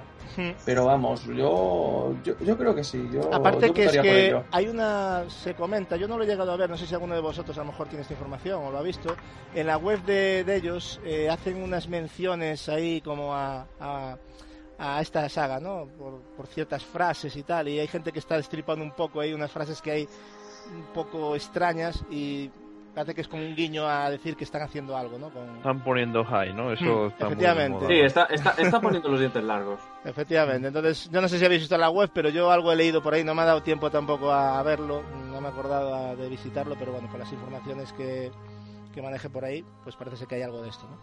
En fin, a ver qué saca. Yo creo que todos estamos deseando, yo por lo menos a mí Quantic me parece... David Cage me, sí, pero no, Gachu, ¿no te choca que solo haya salido para PC y dispositivos? Que no haya salido para consola. Sí, efectivamente. Eso también es una cosa que te echa un poco para atrás, porque claro, realmente... Mm, yo pensaba que iba a salir para Play 4, One y todo eso, pero no. Yo, Quiero, yo quiero pensar que es una primera tirada y que luego se va a portar. Eso espero, porque es un juegazo. Yo desde luego no, tendría mucho sentido. No creo que Quantic le interese simplemente tirarse al PC y a dispositivos móviles. No creo que sea el futuro ese de Y está, te digo yo, yo la tengo en iOS eh, la compré el día de salida en iOS, eh, porque pues las aventuras de este tipo en iOS ganan mucho. Y realmente está muy chulo, ¿eh? Salió realmente primero, ¿no, sí, sí, salió ¿Cuándo lo compraste? está muy chulo, lo compré hace como ocho días, una cosa así. Sí, una semana, sí, hace que Es que creo que salió antes en iOS, como bien dices, y luego salió en PC, pero Ya, ya en Steam también está disponible. Sí, desde ayer, creo, antes de ayer, no Pero yo lo compré un par de días antes en iOS. Eh, como tiene que ser. Claro, hombre. lo estuve catando y, claro, hombre, este tipo de juegos ganan mucho con la pantalla táctil y tal, y más si tienes, digamos, un dispositivo iOS potente. Sí, un poco eh, potente. pero visualmente se ve muy chulo. Me imagino que en PC se verá inclusive mejor. O sea que raro no se les haga una versión para Play 4. Y ahora va a salir también la versión de Android, ¿eh? que también la confirmaron. O sea que, ah, que va a salir un poco más tarde, pero va a salir para Android también. Bueno, eh, en cualquier caso, Mm, ya digo, que saquen lo que saquen seguramente será un buen juego, ¿no? Habrá gente que le guste más o menos, pero a mí me parece que Quantic Dream tiene bastante calidad para hacer grandes juegos, ¿eh? Yo sin duda eh, espero la secuela, pero con muchas ganas. a mí me encantaría, a mí me encantaría que sacaran, que hicieran una remasterización, no, no un remake de Omicron sería la hostia, porque ese juego tiene muchísimas posibilidades que habrá gente que si lo juega a día de hoy, claro, gráficamente no llama, pero es un juego que de verdad, merece la pena probarlo solo por lo que ofrece como juego. ¿eh? Sí, además es complicado, complicado de conseguir. Y difícil, ¿eh? o sea, la PS, ese es su juego, tío. Sí, ya te estoy escuchando, cabrón. Y me pone siempre la misma historia. Ya, te lo, ya lo hemos comentado el tema este, pero lo tienes ahí medio. lo miras de reojo, ¿no? Sí, pero es que cuesta buscarlo y a buen precio más. Entonces... La retrocacería. Intentaría adelantarme. La retrocacería. Bien dicho. La retrocacería. bueno, los presidentes de Intel, Nvidia y AMD y demás fabricantes antes de hardware, eh, han aplaudido a coro con las orejas eh, la siguiente noticia. La publicación de los requisitos mínimos y recomendados del próximo juego de los chicos de CD Projekt, o sea, The Witcher 3, Wild Hunt.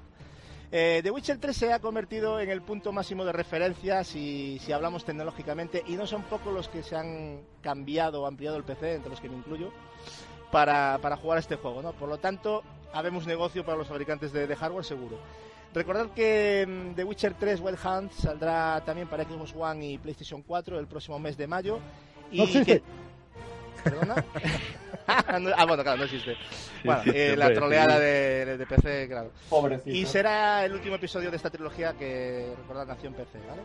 Pasamos a los citados requisitos. Eh, requisitos mínimos, pues nos va a pedir un amigo un Intel i5 a 2500, 2500K, a 3, con 3 GHz o un AMD Phenom 2 X4 940. Una gráfica pues nos pide una GTX 660, estamos hablando de mínimos, ¿eh? Y una Radeon HD 7870.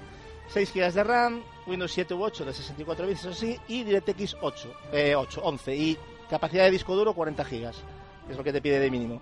Los recomendados, pues un i7 a 3,4, un, o un AMD FX 8350 a 4 GHz, una GTX 770 o una Radeon R9 290, ¿vale? 8 GB de RAM, también 7 o 8 a 64 bits, DirectX 11 y bueno, la misma instalación. Pregunta, ¿os esperabais unos requisitos inferiores o superiores a los citados, Javi? Pues hombre, teniendo en cuenta que mi experiencia de PC es pequeña, eh, yo me esperaba hasta un poquito menos. No sé, me parece hasta bastante, vamos. Es un PC respetable el recomendado. Sí, ¿eh? sí, sí, la verdad que no, no pide poca cosa, ¿no? O sea, no cualquiera va a poder jugar a... Aquí es Mm. donde cobra más protagonismo todavía el decir, me lo voy a comprar en consola, porque me voy a tirar Claro. la pasta. O, sea, o, sea, o sea que para jugar en 4K casi que tengo que ir a por una Titan Z ya directamente. Yo no sé, yo, ahora, yo me acabo de comprar tarjeta y como no vaya a 60 frames me voy a cabrear, ¿eh? Pero bueno. O sea, cumplo los requisitos de sobras, de procesador, de memoria, tengo el doble de memoria, Claro. tengo una tarjeta no- 980 GTX, pero yo le voy a pedir 60 frames, no me compro la tarjeta para jugar a 30. Ahí hablaríamos de optimización, ¿no? Por, Claro. hombre, a ver, a ver cómo queda la cosa. Que, por cierto, como sabéis, eh, se ha dado a conocer de forma oficial que el juego funcionará en PlayStation 4 a 1080p y a 30 frames por segundo y en One a 900p y a 30 frames por segundo también. También sabemos que la versión de PlayStation 4 tendrá un mayor anti-alias, o sea, menos dentado de sierra, ¿vale? Y mejoras respecto a la nitidez de las texturas, si lo comparamos eh, con la versión de One, ¿vale? Aunque CD Projekt ha dicho que está intentando mejorar el tema de la resolución en One para alcanzar esos 1080p, pero bueno, solo resolución. La- lo de las texturas ya no hay arreglo porque ya es un tema de, que no, les va a dar tiempo a optimizarlo y ponerlo al nivel de, de- de PlayStation 4, ¿no? Por las diferencias técnicas, evidentemente. Quizás a lo mejor si este juego se hubiese hecho con las SDK que van a salir de, de DirectX 12, pues a lo mejor la cosa hubiese mejorado para, para One, pero bueno. Bueno, eh, Julio, ¿lo Sí. previsto con PlayStation 4 y One o...? Bueno. ¿Lo, ¿Lo has visto normal o esperabas que Yo, haya más yo diferencia? sinceramente creo que si ellos dicen que a One le pueden sacar 900 y, y 30, mm, creo que es que es imposible sacarle más a la máquina porque mm, tú y yo sabemos la buenísima versi- versión que hicieron en 360 de The Witcher 2. Efectivamente, pedazo de versión. Entonces, claro, yo no puedo poner en duda el trabajo y la labor de, de un estudio tan serio. Por lo tanto, me imagino que estarán trabajando mm, a revienta, a revienta calderas y, y optimizando al máximo mm, Hmm. a, a la One. No, esta gente se tra- trabaja al límite, son de esos estudios que molan, ¿no? Que, que aprovechan los... Por cierto, Gapex, eh, tengo una buena noticia para ti, porque eh, al parecer CD Projekt está estudiando la, la posibilidad de implementar un modo demencia, se llama así en este juego, donde si morimos tendremos que empezar desde, desde cero, es decir... O sea, podremos guardar la partida, ir avanzando, pero en el momento que nuestro personaje muera, la partida se borra y a volver a empezar. Joder. O sea, eh, yo, yo si finalmente se implementa, Demencia, demencia. si finalmente se implementa, ¿te comprometes aquí públicamente a jugarlo con ese modo, Gapex? Me comprometo públicamente y como hice con Heavenly Sword a capturarlo en video para demostrar que es así. Muy bien, porque eso, eso puede ser la leche y el cabreo puede ser demencial. O sea, Hombre, claro, eso va- te, va, te va a tomar media generación pasarlo, pero claro, va a ser muy chulo experimentarlo así. yo creo que va a Eh, ser frustrante. Yo no sé si de primeras es bueno acabarse. Yo serías un valiente. Yo te. Hombre, puesto lo que puedes hacer, yo no sé, si tenga pero varios, no sé si tiene varios archivos. Puedes armarte un archivo tradicional ir avanzando y a- al paralelo Hombre, ir jugándolo. a ver cómo implementan eso, porque si empecé se Habría podría que hacer trampita, ¿no? A lo mejor cogiendo, Claro, sí, siempre se puede hacer algo de trampa, pero bueno, a ver. Pero bueno, de primeras, ¿qué te, ¿qué te parece este modo de? Gapex? Hombre, a mí, me- a mí me gusta que den opciones. O sea, si fuera la única forma de juego, una puta mierda. Pero claro, Hombre, hombre, sí, imagínate que ya te lo terminas y te quieres volver a enfrentar al juego de una forma tan retante, como pasa, por ejemplo, con Zombie U, que tiene un modo similar. Eh, hombre, formidable, ¿sabes? Te da la oportunidad, digamos, de exprimir un juego que eh, yo espero va a ser uno de mis juegos de culto. Entonces, hombre, yo siempre digo, ¿no? Más es, men- más es más que menos. Entonces, y más para mí, a mí personalmente que me gustan los retos, ustedes que me conocen saben que me gusta probarme mucho en los juegos. eh, me da igual si no lo termino, pero solo el hecho de echar unas orillas ahí y retarme un poco, pues siempre, siempre, siempre lo, lo, lo doy como bienvenido. Yo me acordé de ti, ¿eh? Cuando vi. Claro, como- como- Pero directamente, dije, hostia, toca pez, va como aplaudir. o sea. decía, sí, yo lo aplaudo, por supuesto. Eh, hombre, que es eso, o que pongan un modo, eh, modo hermanos controlas, como pone Nintendo en sus juegos. digo, no, gracias. O sea, a mí no me gusta que cuando haya perdido yo, yo 10 veces me salga un letrero que dice, oye, estúpido, manco, te podemos bajar la dificultad. No, eso a mí no me gusta, tío. Ay, ay, ay. Yo, yo Gasur, yo viendo el tema, yo el modo de mente este como capítulo, eh, si yo no lo jugaría, porque a mí me saldrían bus por todos lados, estaría todo No, el a mí me, a mí me saldría push por todos lados, porque si me matan, me voy a cabrear mucho. O sea, es un juego muy largo, ¿eh? O sea, como Sí. para jugársela una carta de que te maten. O sea, Hombre, para llegar a la batalla final y que te maten. Claro, Claro. imagínate cuántas horas perdidas, porque ese juego son horas, ¿eh?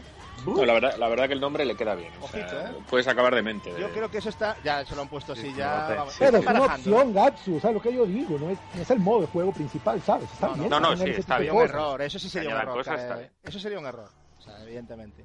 Bueno, para finalizar os diré que la versión de PC también es una cosa muy interesante. Podremos importar las partidas de los anteriores juegos y que unificarán parte de las decisiones y experiencias vividas en ambos títulos, ¿no? En consolas no habrá esta opción, evidentemente, pero se, No. se ha dicho que durante el juego habrá una conversación eh, parece ser que donde mediante las preguntas que nos hará un personaje nos harán elegir unas respuestas que consideremos y que afectarán un poco al desarrollo argumental, ¿no? De todas formas, ha dicho que CD Projekt que si, CD Projekt ha dicho que si no queremos personalizar la experiencia, esta conversación se puede pasar de largo, como si fuera un tutorial, un tutorial y dejarlo a, lo- a modo aleatorio, ¿no? Chavales, para finalizar os quiero preguntar algo. ¿Habéis notado un ligero downgrade en el apartado gráfico en el último gameplay publicado por CD Projekt o son impresiones mías? Decidme todos.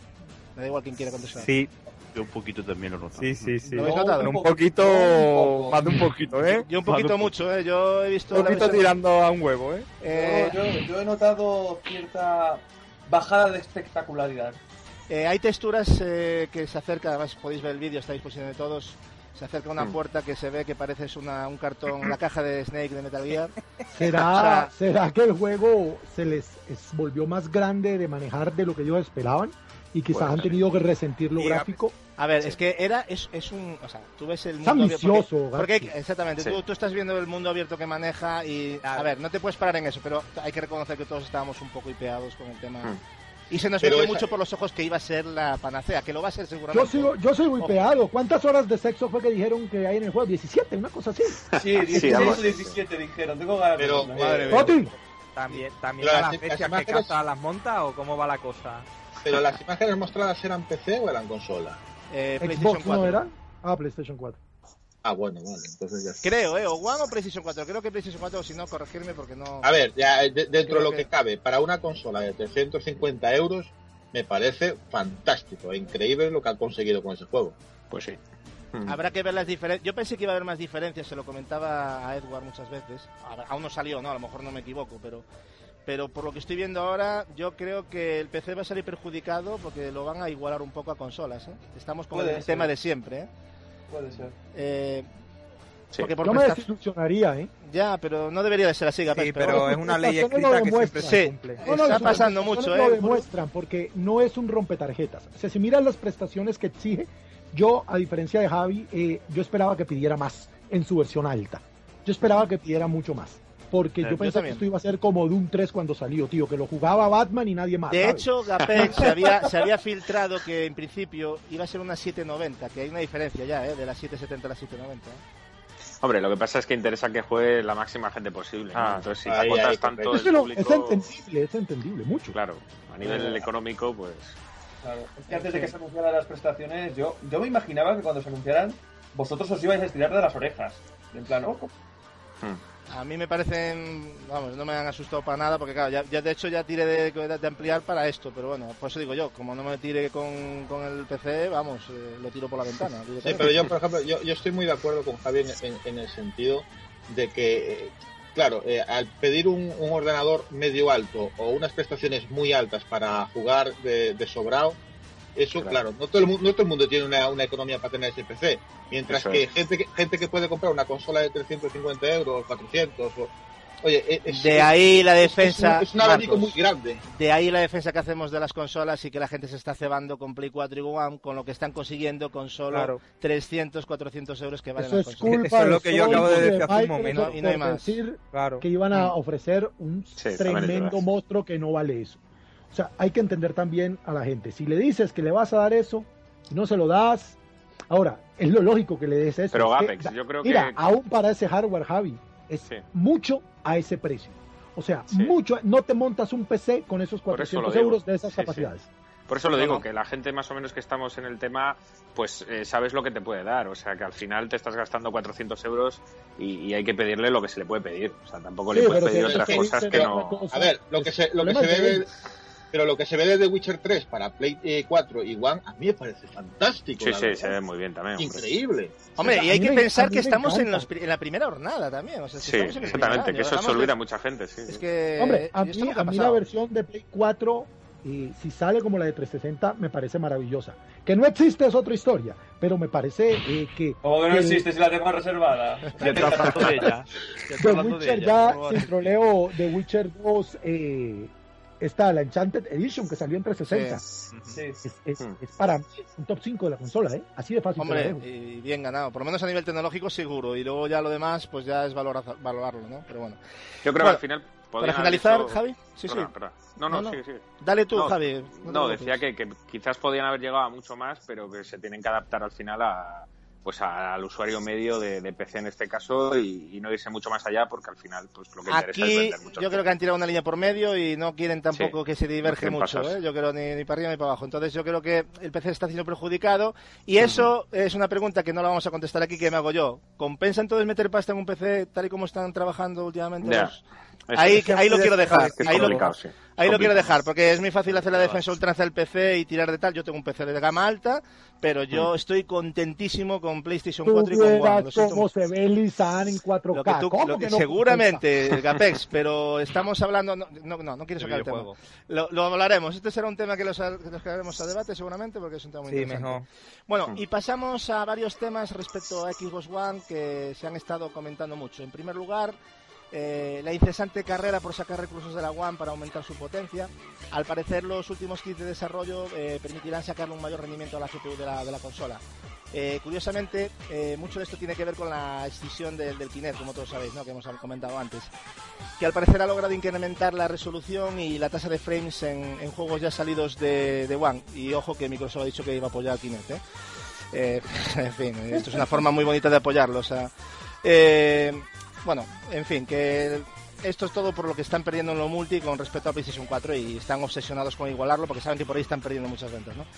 A esto si lo unimos la próxima salida de las DirectX 12, la cual coincide con la comentada salida de Windows 10 que comentamos antes, que dicen que activa el uso de una segunda GPU oculta, que dicen que va a duplicar el rendimiento gráfico de la consola hasta la fecha. Estas mejoras de rendimiento, eh, no sé, van a ser la hostia, ¿no? Porque, o sea, si realmente hay una segunda GPU, pero bueno, parece ser que se va a empezar a notar, según ha dicho Phil, a partir de la segunda mitad de, año. ¿Alguno de vosotros cree que la consola duplicará, insisto, en rendimiento a la One actual? ¿Qué opináis sobre esta supuesta segunda GPU? Eh, Julio, por ejemplo. Yo la verdad es que desconfío mucho de, de unos rendimientos tan absolutamente descomunales como, como, como llegar a doblarlo. Hmm. Me, pare- me parece una barra basada de mucho cuidado y, y me parece que ese tipo de cosas, ese tipo de, digamos, mm, historias deberían de haberse aplicado en teoría si tan, tan, tan, tan importante es la potencia desde el primer momento. Y, y Claro. ahora que me cuenten este tipo de historias, yo no me las acabo de creer. Ojalá porque sería importantísimo, me, me motivaría mucho de cara a obtener una, pero tengo muchas dudas. ¿Pero ¿eh? qué sentido tiene ocultar de inicio una segunda supuesta GPU, sabiendo que había haber una batalla encarnizada de, de rendimiento? Claro, es que es eso, No es que el factor sentido, tecnológico prima, entonces Y se ha visto que fue así, ¿no? Que hay mucha gente que nos decía, ah, los juegos y no sé qué. Mira, toma juegos. Claro, se hablaba de Sacó un mejor catálogo más. One de inicio y vendió menos que PlayStation 4. O sea que al final la gente sí que es muy putilla gráfica. O sea, Hombre, sí, y hay que reconocerlo diciendo, aquí, sí. ya.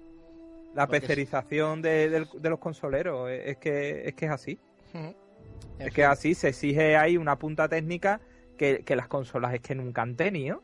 Y ahora la gente está de un exigente, que me parece bien que la gente exija. Pero yo siempre he sido exigente en otro tipo de factores que ya sabéis. No tanto en lo técnico, sino más en lo jugable.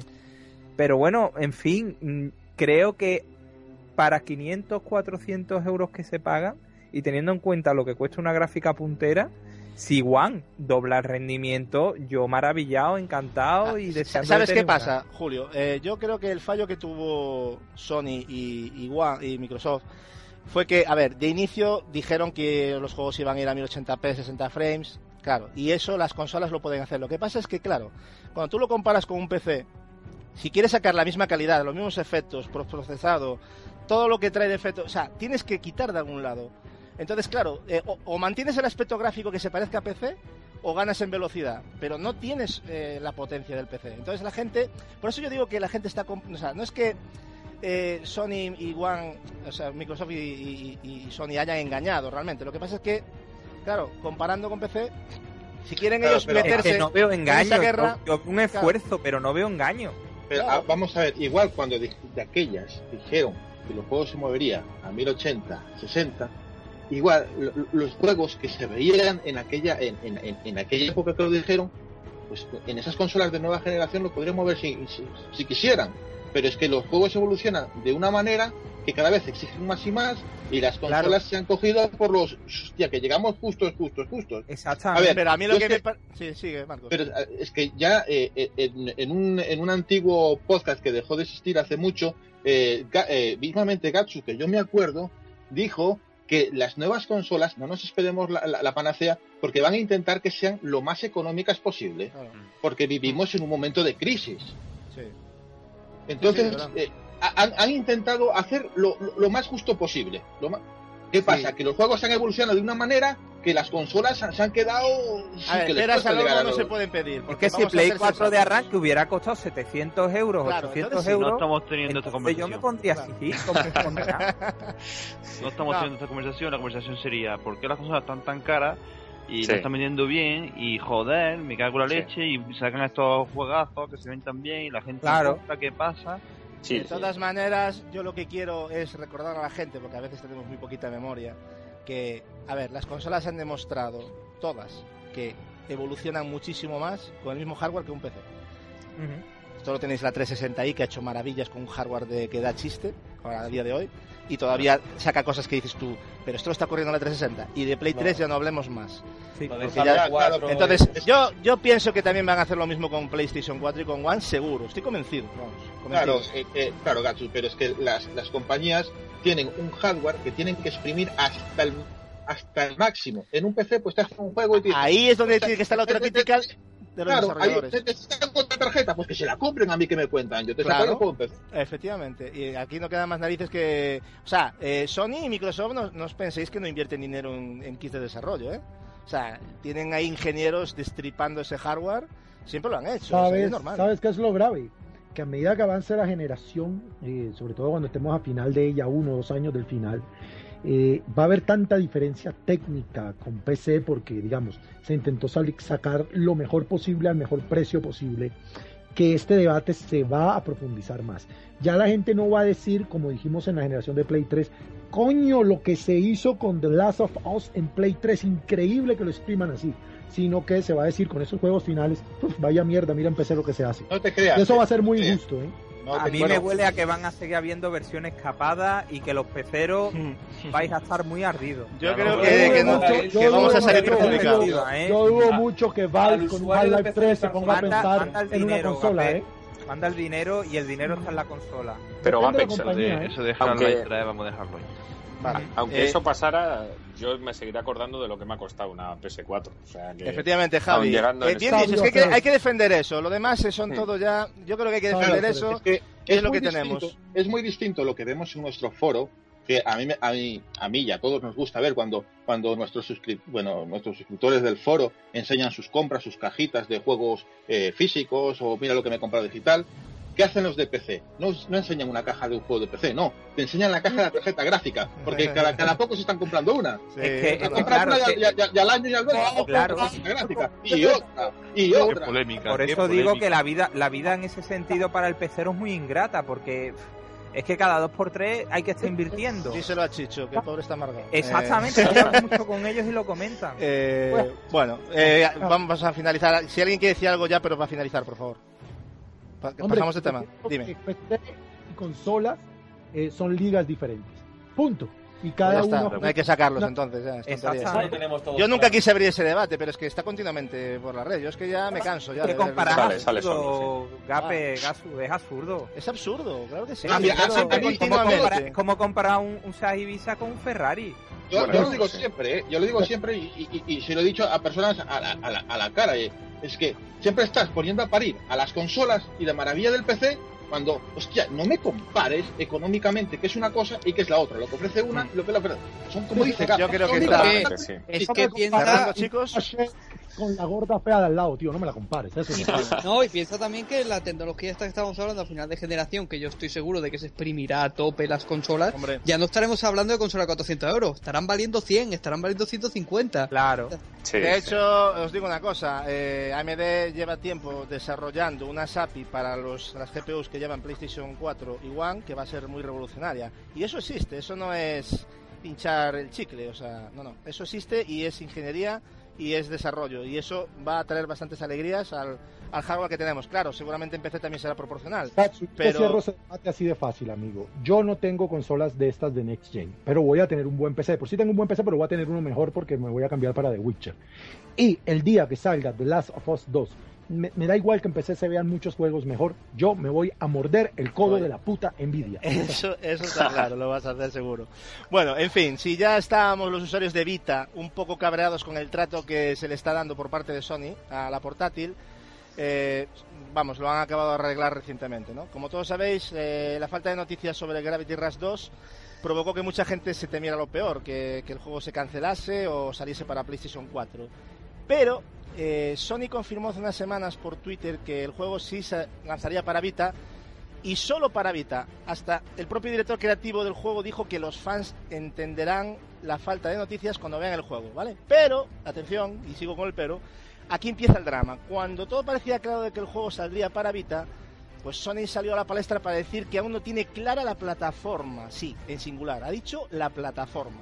O sea, que va a elegir entre una y otra.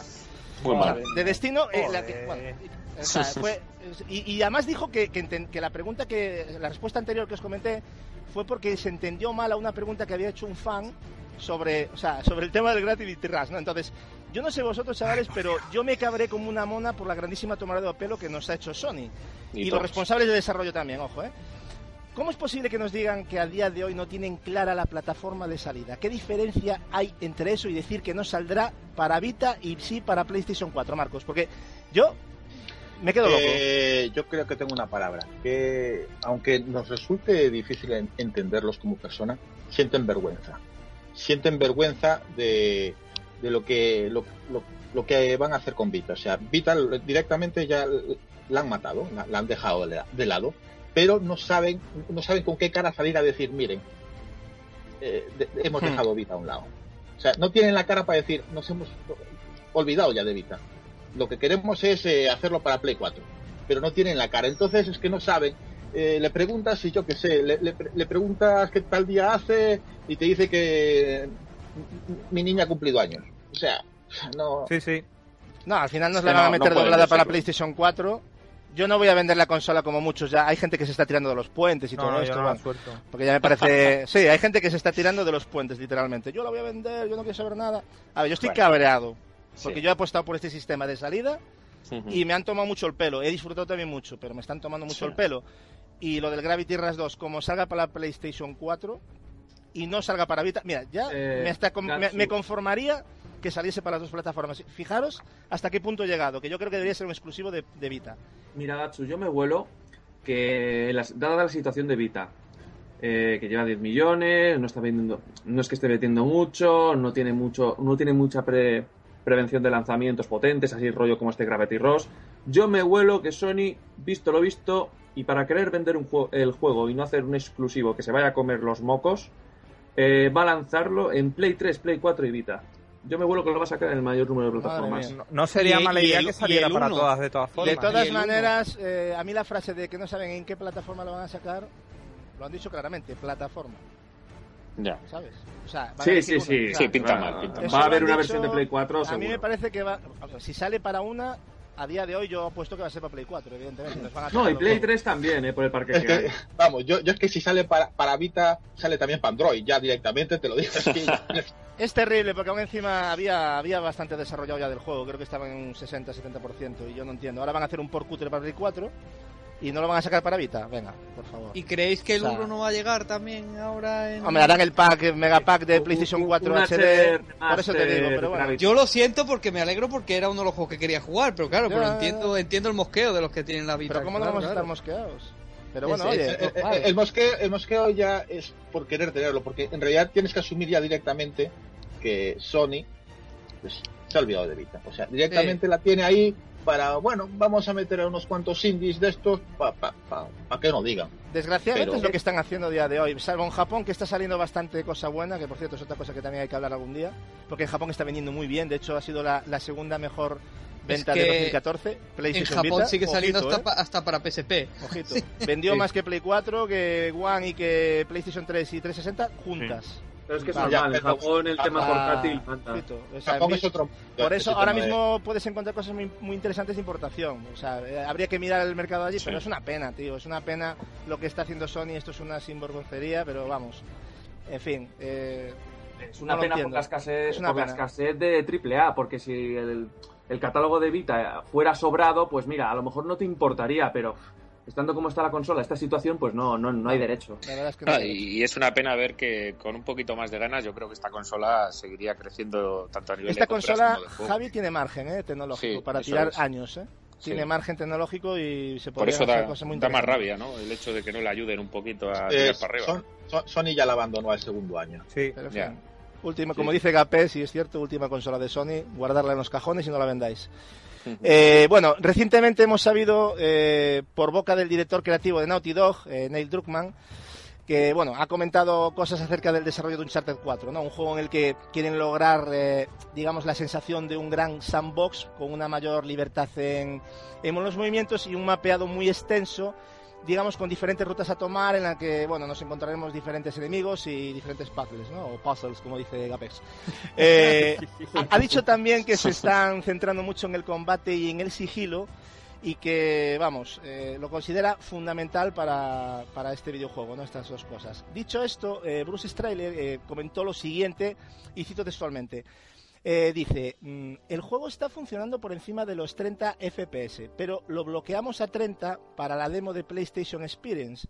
Vamos a hacer lo necesario para conseguir que el juego, el juego que queremos. Eh, si esto implica que podemos intentar alcanzar las 60 imágenes sacrificando algo de ver- que de verdad afecte a la experiencia del jugador, tendremos que apostar por la experiencia antes que por la velocidad de los fotogramas. Entonces, a partir de estas declaraciones se ha llegado a confirmar en algunos medios que Uncharted 4 irá definitivamente a 30 FPS, pero la verdad es que no hay unas declaraciones oficiales, yo por lo menos no las he visto, si vosotros las habéis visto, yo no las he visto, que digan nada de esto. ¿Qué pensáis sobre todo esto y cómo habéis vivido la polémica desatada con el tema de los posibles 30 FPS para el título franquicia de Sony? Barry, ¿cómo has visto todo este follón que se ha montado con esta supuesta noticia de que definitivamente va a ir a 30 FPS? Yo es que soy una persona que la verdad es que lo de los FPS y eso cada día, cada día harta más, cada día harta más. Sí, de verdad, eh, de verdad, yo, yo no entiendo Ah, no, cosas. sin más razón que un santo. ¿Qué quieres que te Hombre, diga? Es que, que si 1080p, que 70 pesado. frames, que si es que al final se van a pelear por si va a 43 o 44. Pero es que se ha visto gente que ya directamente, "Ah, no sé qué, pues a mí no me impresiona tanto, y a mí no sé qué, o sea, la gente ha saltado unas No, bueno, pues si a ella no la ha bueno, impresionado, nada, pues mira, debo Pero, estar yo, a ver, debo que se tener nota, una tara o se algo. nota cuando es una crítica, digamos, de decir, bueno, pues esto se puede tal, y cuando es ya en plan por desprestigiar, ¿sabes? En plan... Es que hay muchos esto- haters. Es que hater, esa es la palabra. Es que, hater, es que ya cansa, ya. Cansa Es mucho. que es mucho. eso, que cansa, yo, que cansa yo mucho. entiendo, yo entiendo cuando dice, "Ah, no me ha parecido tanto, y luego el primer día lo Hombre, tiene ahí. Capi, nosotros Eso hemos escu- molesta Capi, un poco. Yo Nosotros entiendo. nos hemos comido con patatas gente que ha dicho que el gameplay que han mostrado que era poco más que una cosa ya vista y que no había nada nuevo ahí. Yo, yo me quedé ¿Vista dónde? Yo no, No, sé dónde una lo han visto. porquería, hombre, es una porquería. Entonces, esas, ese tipo de cosas son, vamos, en fin. Yo la, este- cuestión es, la, cuestión es, lanzar mierda por lanzar mierda. Sí, no hay sí, más. es alucinante. Está, es la moda, ¿eh? O sea, hay algunos que lo llevan, vamos. Yo, yo, estoy, con, yo estoy con Barry, estoy un poco cansado. Si, si ya desde, mm. desde que salió la consola hace un año, ya los primeros juegos estaban yendo a 30, ¿qué vamos a esperar? Pues ya estamos sí, sí, acostumbrados. Es que pues además, pues 30, está a 30 y es divertido. 30. Y es, Eso es. Pero, juego a mí me da igual que, la gente... vaya 30 o vaya esos. Tío, sí, es sí, que, Barry, que la gente está contaminada. O sea, si, si están contaminados por las marcas, vamos a ver. Tú a mí me coges hace 4, 5, 6 años, ¿no? O a cualquier persona y le pones simplemente imágenes de lo, de lo, que, de lo que es este nuevo Uncharted y te, y te preguntan simplemente, oye, ¿te gustaría jugarlo? Sí, ese, Mira, es, el eh, problema. Yo siempre digo lo mismo. Nadie ha dicho una sola crítica de Last of Us por sus 720p Nada, nada, nada. Eso es. Claro. ¿Eh? ¿eh? Ha sido a partir de la nueva Mira, yo voy a decir 1080 de aquella, ¿os acordáis? La gente adora, y yo el primero, a Final Fantasy VII, ¿verdad? De Play 1. Todo el mundo sí. concuerda que es un juego Pues ese juego va a 15 frames. Pero, pero nadie no se ha muerto nadie. Y en aquella nada, época, en los análisis, yo no vi que le bajasen nota porque el juego iba a 15 frames. Efectivamente. Sí, pero... Es que no creo que nadie supiese que iba a 15 frames no, ni a 20 ahora, o 30. Ahora, ahora nos hemos puesto eh... muy sibaritas en general y ya Que va a 60, pues mucho mejor. O sea, yo lo aplaudo si va a 60. Pero si va a 30 y está bien y está chulo y es divertido, coño, los Mira, otros un charter también iba a 30. Es como lo que ¿eh? pero eso, en Unity, o sea, Unity idea, sí. Eh, se han pasado con la crítica de vuelta, o sea, vale, Mira, eh, justito, pero joder un, un ejemplo. Barry, ¿tú cómo te sí. lo has pasado con Infamous Second Son? Un juego que va a 1080p y 30 frames. 30 frames. ¿Cómo, ¿Cómo espectacular. Va? Es que no necesitas eh? sí, más, ¿eh? ¿eh? Tú te has ya, pero, parado a, a, no, no es que no necesito que vaya más, es que no lo necesito realmente. Es que es eso. Si fuese a, a, 800, pues mejor, pero es que no, no es algo que me diga, que pues voy a coger el juego y lo voy a tirar. Y yo con esto lo que yo he dicho siempre y he defendido, que lo que estamos haciendo es como de cansinos, es obligar a las compañías a que digan, vale, pues vamos a bajar el listón gráfico y ahí tenéis los 60 y los 1080p, a disfrutarlos. Y ya está. Otra, cosa que la polémica. Otra cosa es que la compañía prometiese 60, ya, pero ya está, pero ya está. Ahí tenéis y ahora no se cumpla. Eh, vale. Sí, sí.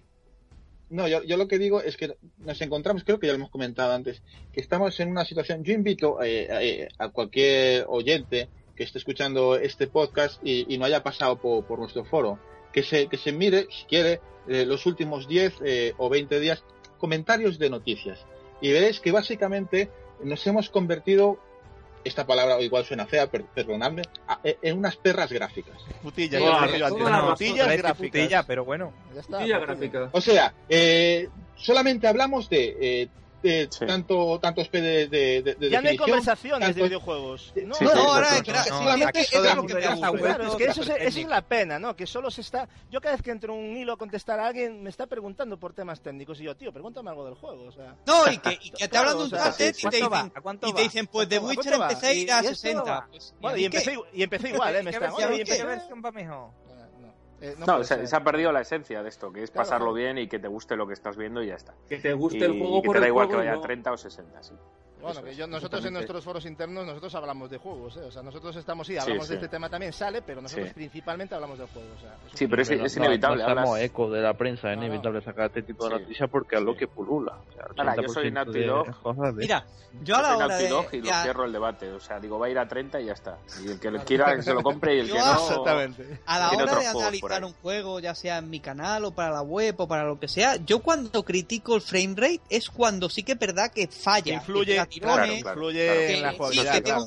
que, te, baja a 15 claro. frames o que te... O sí. que... Claro. Pero si el juego va bien, yo no voy ni a comentarlo realmente. Es que no. Eso es. Es algo que debería pasar desapercibido. Es como si todas las críticas de películas pusiéramos la película va a 24 frames y a 1080, ¿eh? sí, sí, sí. sí. Este... Claro. Sí, sí, este, si no necesita claro, más, claro, no es como necesita, si te digo, oye, no pasa nada. Eh, eh, o esa, esa, película o es en 3D o es una mierda. De, todas, maneras, de todas maneras, ahora os dais cuenta cómo, cómo han intentado hacernos la de... ¿Os acordáis que hace, hace poco decían, es que los 30 frames para darle un aspecto cinematográfico? O sea, intentaron sí, colarla ahí que yo me reía, pero yeah. ¿qué están diciendo de, de aspecto cinematográfico? Claro, ya no saben cómo hacer para que la gente...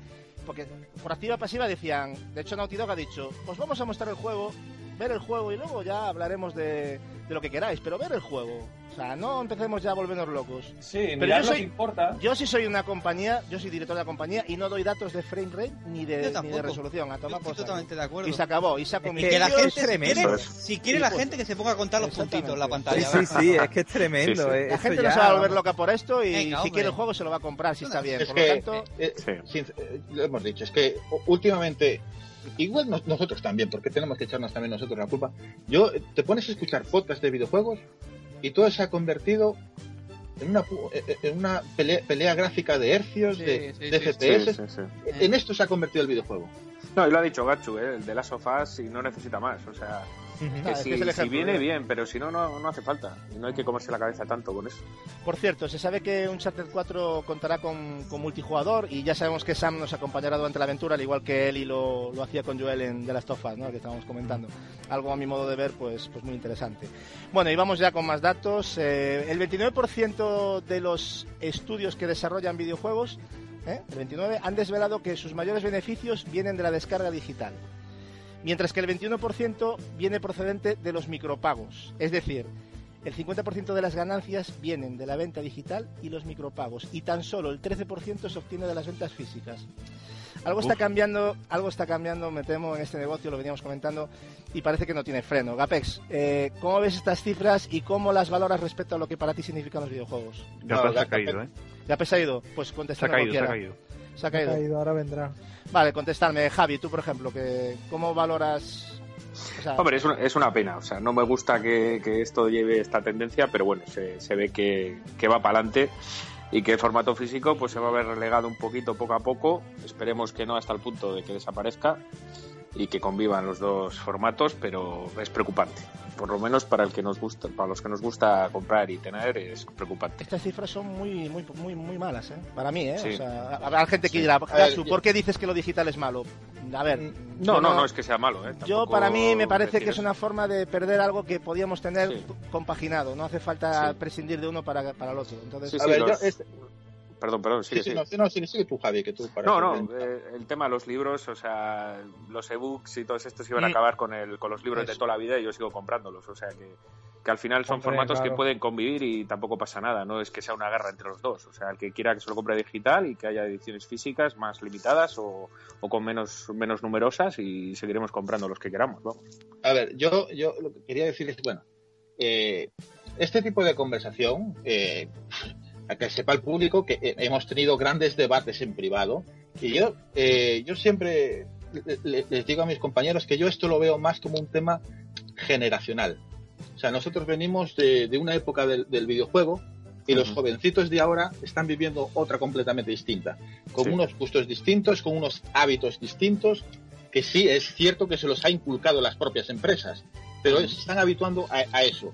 Y Totalmente de acuerdo. venimos- y, y nosotros venimos de, de- de otro ámbito, somos como los abuelos, los carcas. de todas maneras, Marcos, eh, está claro que con estas cifras eh, es lógico que muchas desarrolladoras se lancen y cada vez saquen más juegos, ya no solo en digital, sino con micropagos, DLCs y demás. Hay negocio y lo saben, y, y es Sí. culpa nuestra Claro, porque está claro que está claro que se demanda, pero luego te vas por los foros y ves que la gente se queja. ¿Alguien me puede decir qué está pasando, Capi? Porque eh, es que Eh, es una cosa que no entiendo, tío. o sea, Pero pos- posiblemente los, los, los, eh, amantes del videojuego de- nuestra, de, nuestra clase somos más eh, hábitos a, a esto de, de los foros, a estos de, de intercambiar. de- de- también.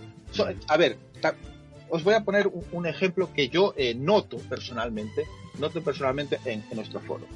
Y es que eh, yo, eh, Edward, eh, Capi, eh, mismamente Gachu, eh, ponen eh, noticias relevantes eh, en nuestro foro, pero eh, no son tan comentadas.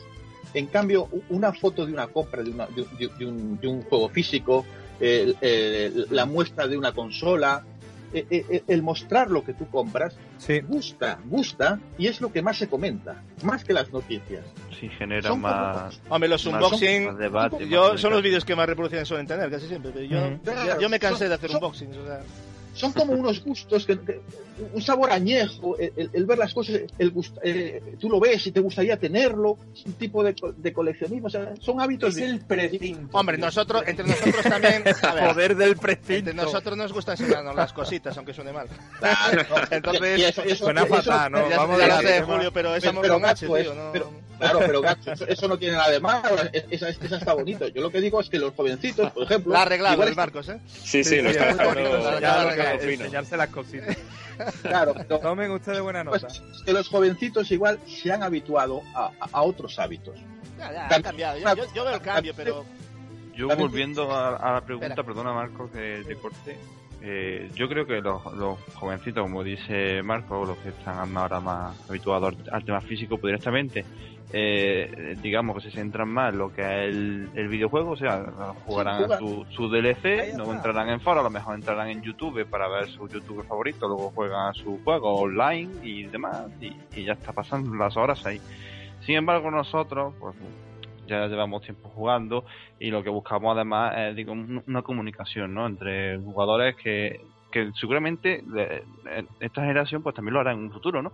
Eh, buscamos algo más, eh, intercomunicarnos con otras personas de, de nuestra edad, comentar nuestras vivencias, eh, opinar sobre el mercado actual, sobre cómo está evolucionando, ¿no? que no nos está gustando.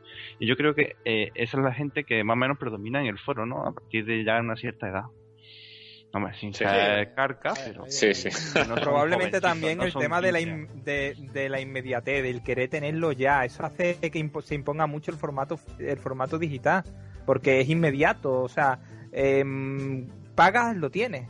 Mira, O sea, Julio, y- yo- Mira, Julio, también, yo ¿no? he vivido con compañeros del trabajo, con algún compañero que ha pagado, ahora ya no, ya no ya no pasa, pero al principio con el tema digital, yo tengo un colega que trabaja conmigo que se ha comprado un juego más caro en digital por no ir a la tienda a comprarlo en físico. Joder. Estaba Es más caro en digital y se lo compró. Y se lo dije yo, pero ¿cómo puedes pagar más encima, tío? Pero qué desastre. Eso, eso- eso es una estupidez. eh, ansia, el ansia, es el ansia. Sí, también. Esa tontería mezclada Es- con ansia, mezclada es con una pereza, cosa- es un cúmulo. Pero, pero Gasu, lo que me está, lo que me está demostrando con ese comportamiento es que directamente él compra muy pocos juegos, ¿no? o, o le sobra el dinero. O compra no, muy él lo dice que le es más él cómodo, que no, le, que no quiere ir a la tienda y que lo tiene y lo descarga Que no cuando quiere. Yo, filtras vale, también. Ya, pero- Yo a la gente de Pero, sí. pero bueno.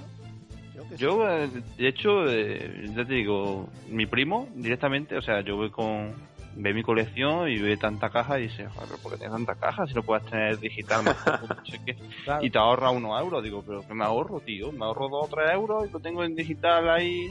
Pero claro, a ver, pero pero lo al final- algo mal, él me ve como Sí. tío. de- ya, pero, eh, pero para nosotros igual el videojuego es, yo qué sé, es, es una cultura, es una forma de vida y para otros muchos es consideran al juego como un servicio, un entretenimiento más, Sí, o sea, no, es no que- le dan es mucho que más la- valor. como, como tú dices, los jovencitos, eh, el tema del coleccionismo lo, lo ve absurdo. Lo Ya, ve pero- absurdo. Hasta el, hasta el hecho de ese ritual de ir a, de quedar con dos amigos para ir a Game o para ir a otra cadena de videojuegos y, y decir, vamos a echar un vistazo a ver lo que hay, a ver lo que encuentro, me compro este, me compro el otro, luego charlamos sobre ese juego. Claro. Ese, ese ritual también se está perdiendo un poco en, el hecho de, comprarlo yo aquí solo, que, que estoy aquí solo. Yo ya lo he dicho. Yo, hace tiempo que decía lo de la de la película de Wally se va a cumplir a rajatabla y se va a cumplir. Sí. ¿eh? Sí, sí. Ya, pero Vamos cambiamos, Wally, pero vamos. cambiamos ese hábito por el hábito de juntarnos con, con amigos por Sky y nos metemos juntos a un juego. Sí, puede ser. De hecho, es que a él le da igual, a él mira antes el precio. O sea, si a él, por ejemplo, se ahorra un euro, pues se lo compra digital, es que no le importa, porque luego dice, Pero pero bueno, es luego que yo puede- ya te puse luego el extremo vender. más. Yo te puse el extremo diferente, o sea, encima Sí, sí, que es pagando más, o todavía, sea, que sí, ya sí. eso ya es la repanocha. Ya. Es que luego, luego lo digo, es que luego lo, lo puede lo puede vender. Digo, sí, sí, sí, Sergio, y me da un euro, dos euros, tres euros. Sí, sí, ser tonto. Y a veces A te ver, fijas yo- en la PSN, ves un precio 59 tal y vas a Game y está a 39 o yo que sé, y dices tú, Sí, sí. Eso pasa eso pasa, eso pasa a día de hoy. Eso ¿eh? pasa. Sí, Y sí, se sí. lo Ah, compra eso- la gente. Eso, eso se ve pies. Esto es siempre, vamos, Pero eso es ya es desinformación, ¿no, Gasu? Pero es que es no querer informar. A ver, vamos a ver, a mí no me vale Claro, que se también. diga es desinformación. Tenemos las herramientas, tenemos internet para buscar y eso lo sabe hacer cualquiera. O sea, eso es comodidad y vagancia y pereza. Ya está, no es más, tío. Sí, Que en es terrible, tío. Nos estamos Es, cargando. eh, nada, es, es simple, es simple eh, gen- tema generacional. Es como, a ver, suena un poco ridículo, pero es como el tema de los abuelos cuando nos decían, lee un libro en lugar de ver la tele. Cuando llegaba la tele, para nuestros abuelos, la tele. Pues esto es- es- va, va a perder todo el encanto de la escritura, va a perder todo.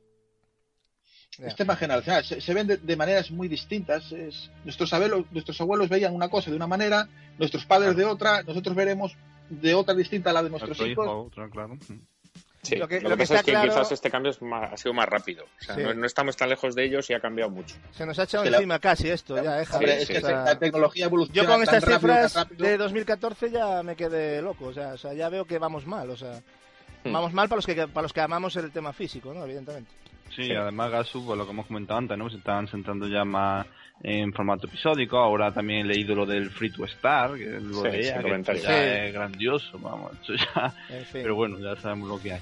Bueno, vamos a ir cambiando de tema. Es, también es un tema muy interesante. Eh, hoy llevamos unas noticias que, bueno, yo creo que no os quejaréis, ¿eh? Porque, vamos, hemos sacado de todo, vamos, os hemos preparado aquí, pero vamos. Un programa de noticias. Un programa de noticias increíble. Y vamos, y de Nintendo no os quiero decir ya, ¿eh? Que hoy nos hemos pasado. Bueno, eh, chavales, eh, habemos escándalo. O sea, pero vamos. ¿Por qué? Fácil. Pues Uplay, todos lo conocéis, ha comenzado a eliminar usuarios y juegos digitales comprados en resellers como G2A, G2 Play, portales digamos donde puedes adquirir juegos para para PC eh, a un 80% más baratos, ¿no? Respecto a lo que son las tiendas o, plataformas oficiales. Muchos usuarios han empezado a ver cómo le desaparecían. Esto es que me da, perdón que me reír porque me hace gracia, ¿no? Que, que, te roben así de esta manera, ¿no? Han empezado a ver cómo le desaparecían los juegos de su cuenta sin motivo alguno y sin aviso, o sea, con todos los pares de narices.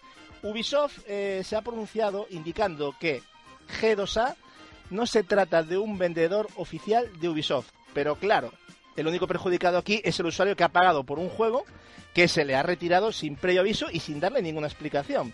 Pero Ubisoft no está sola, también se le sumó la desarrolladora de Devolver Digital, que ha llegado a decir que los comprados en G2A no eran copias legítimas, por lo que no ofrecían garantía ni soporte. Así que estos juegos comprados mediante dicha plataforma iban a ser anulados. Lo peor de todo esto, ¿eh? lo peor de todo esto es la indefensión del consumidor, ¿no? Ya se han realizado diferentes reclamaciones a Ubisoft y los días pasan sin recibir respuesta alguna. Y los que han recibido respuesta ven como es, o sea, la, lo que es la, el caso que abren lo ponen en estado resuelto y no les dan ninguna respuesta. Y por supuesto el juego sigue desaparecido. Entonces, ¿cómo se os ha quedado el cuerpo con este, para mí, escándalo en el mundillo de la reventa de los juegos digitales, Julio? Porque es que es alucinante, ¿eh? Pues nada, los nuevos tiempos, ¿no? Ni más ni menos, ¿no? Es denigrante, o sea. Es que es lo que se va a imponer y es una desgracia, pero va a ser así, ¿no? Pero ¿qué a sentido ver. hay en que haya una plataforma vendiendo, o sea, legal, es una empresa legal, y uh -huh. vendiendo... ¿Qué pasa aquí? O sea, que una eh, es la ladrona, la otra no, no hay comunicación entre eh, ellos. ¿Qué pasa? Déjame, déjame, un momento. No, es que no, yo, no, compré, Sí. yo, yo, yo compré el Far, Cry, el Far Cry 4 por G2A. Sí. Eh, yo leí la noticia. Y estoy, ¿El Dragon, bueno, Age, ¿El Dragon Age también lo pillaste por ahí, Marco? Sí, sí, también lo Sí, pillé. por ¿verdad? ahí. Sí, y lo pillé por G2A. Y dije yo, ostras. Bueno, en cierta manera, cuando lo fui a mirar por curiosidad, porque dije, bueno, yo el juego ya me lo terminé, me da igual, si me lo quitan, me da igual. No, pero yo lo tengo y puedo volverlo a jugar. Entonces yo profundicé más en el tema y resulta que las copias que borraron son copias que se compraron en G2A, efectivamente, pero no vendidas por G2A. O sea, es como si yo pongo un juego a la venta en G2A. No, No, no, pero propia- escucha, Marcos, pero eh, eso puede ser que esté pasando, pero es que se han pronunciado y han dicho que los juegos de G2A no eran copias legítimas, o sea, Claro, ellos o sea, es como y uno y, y Ubisoft ha dicho que G2A no se trata de un vendedor oficial, o sea, Claro, vamos a pero ver, eso, ellos- eso Sí, no sí, hay, es, no hay es como dos si estuvieran robando Claro, prácticamente. Eh, o sea, claro, pero ellos Eso desmonta decir- el tema que estás eh, diciendo tú, Claro, puede pero pasar, ellos pero pueden, pueden- pueden decir esa misa, pero la- parece ser, y se ha comprobado, que las, eh, las copias que han borrado no es porque sean códigos de G2A, no. Es porque fueron eh, códigos comprados no eh, o- eh, por la venta oficial de G2A, sino de, de otros que fueron copias robadas con tarjetas eso eh, puede robadas. pasar, es lo que con- te- pero Marcos, Claro, eso, puede pasar, pero entiende lo que te estoy diciendo yo. Cuando Ubisoft se pronuncia y dice este portal no puede vender mis juegos, ¿qué pasa aquí? Está No diciendo puede- eso, no es no un puede- vendedor no, oficial, claro, no puede vender. Pero, es que, está es que- diciendo. Claro, pero No estamos hablando de claves piratas o revendidas por otro por detrás, no, estamos hablando de G2A, el portal oficial. Vale, pero yo te digo una cosa, pero yo te digo que EA bueno, eh, y, y Ubisoft pueden decir misa o que o que Dios se les apareció delante de la- eh, de- delante con la Virgen. Vamos a ver, si G2A consigue códigos de manera legítima, puede venderlos y al precio que les salga de los mismísimos. Que, que les dará igual lo que diga eh, A, Ubisoft o su Rita la cantadora. Bueno, Otro problema, No lo sé, yo no sé legalmente si tú puedes vender Claro. un código porque te salga a ti de las narices. No lo sé. pues claro que sí. Es tuyo. Lo ha comprado de, no forma legítima, dice. Si, las- si la- si lo tienes de forma legítima, puedes hacer lo que te dé la realísima gana con él. Es tuyo. Sí, Ahí yo creo que es que no. Ahora- bien, Claro, ahora bien, si el código es, eh, eh, claro, si el código es comprado con una tarjeta robada o por una cuenta robada, coño, entonces nos, nos, nos tenemos aquí Pero un yo no problema. entendí la noticia así, Marcos, te lo, yo es que no sé, me explico yo mal, tío, no sé, tío. O sea, Sí, sí, aquí, te- se te- está echando pestes contra los resellers, tío. Que yo te ¿Entiendes el problema? O sea, G2A no vende nuestros productos, que no nos- te están diciendo, Claro, tú cómprale eh, que te borramos el juego, ¿entiendes? Te están diciendo, diciendo eso, que ellos no están legitimados para vender su... Por lo tanto, Pues entonces- decir, o te la no, compras no, en no, nuestro no, no. portal o te... o te- No, no, no, no. Entonces, entonces, entonces tanto EA como eh, como eh, eh, Ubisoft, no, no, no, directamente tienen que quitar literalmente de sus eh, Origins o Uplay una pestañita que pone eh, canjea código. O sea, literalmente que desaparezcan los códigos.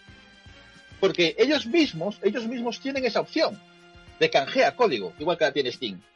Son ellos los que lo han puesto ahí, lo que los, felici- los, lo felicitan, fel- fel- felicitan, por Dios, Hmm. facilitan.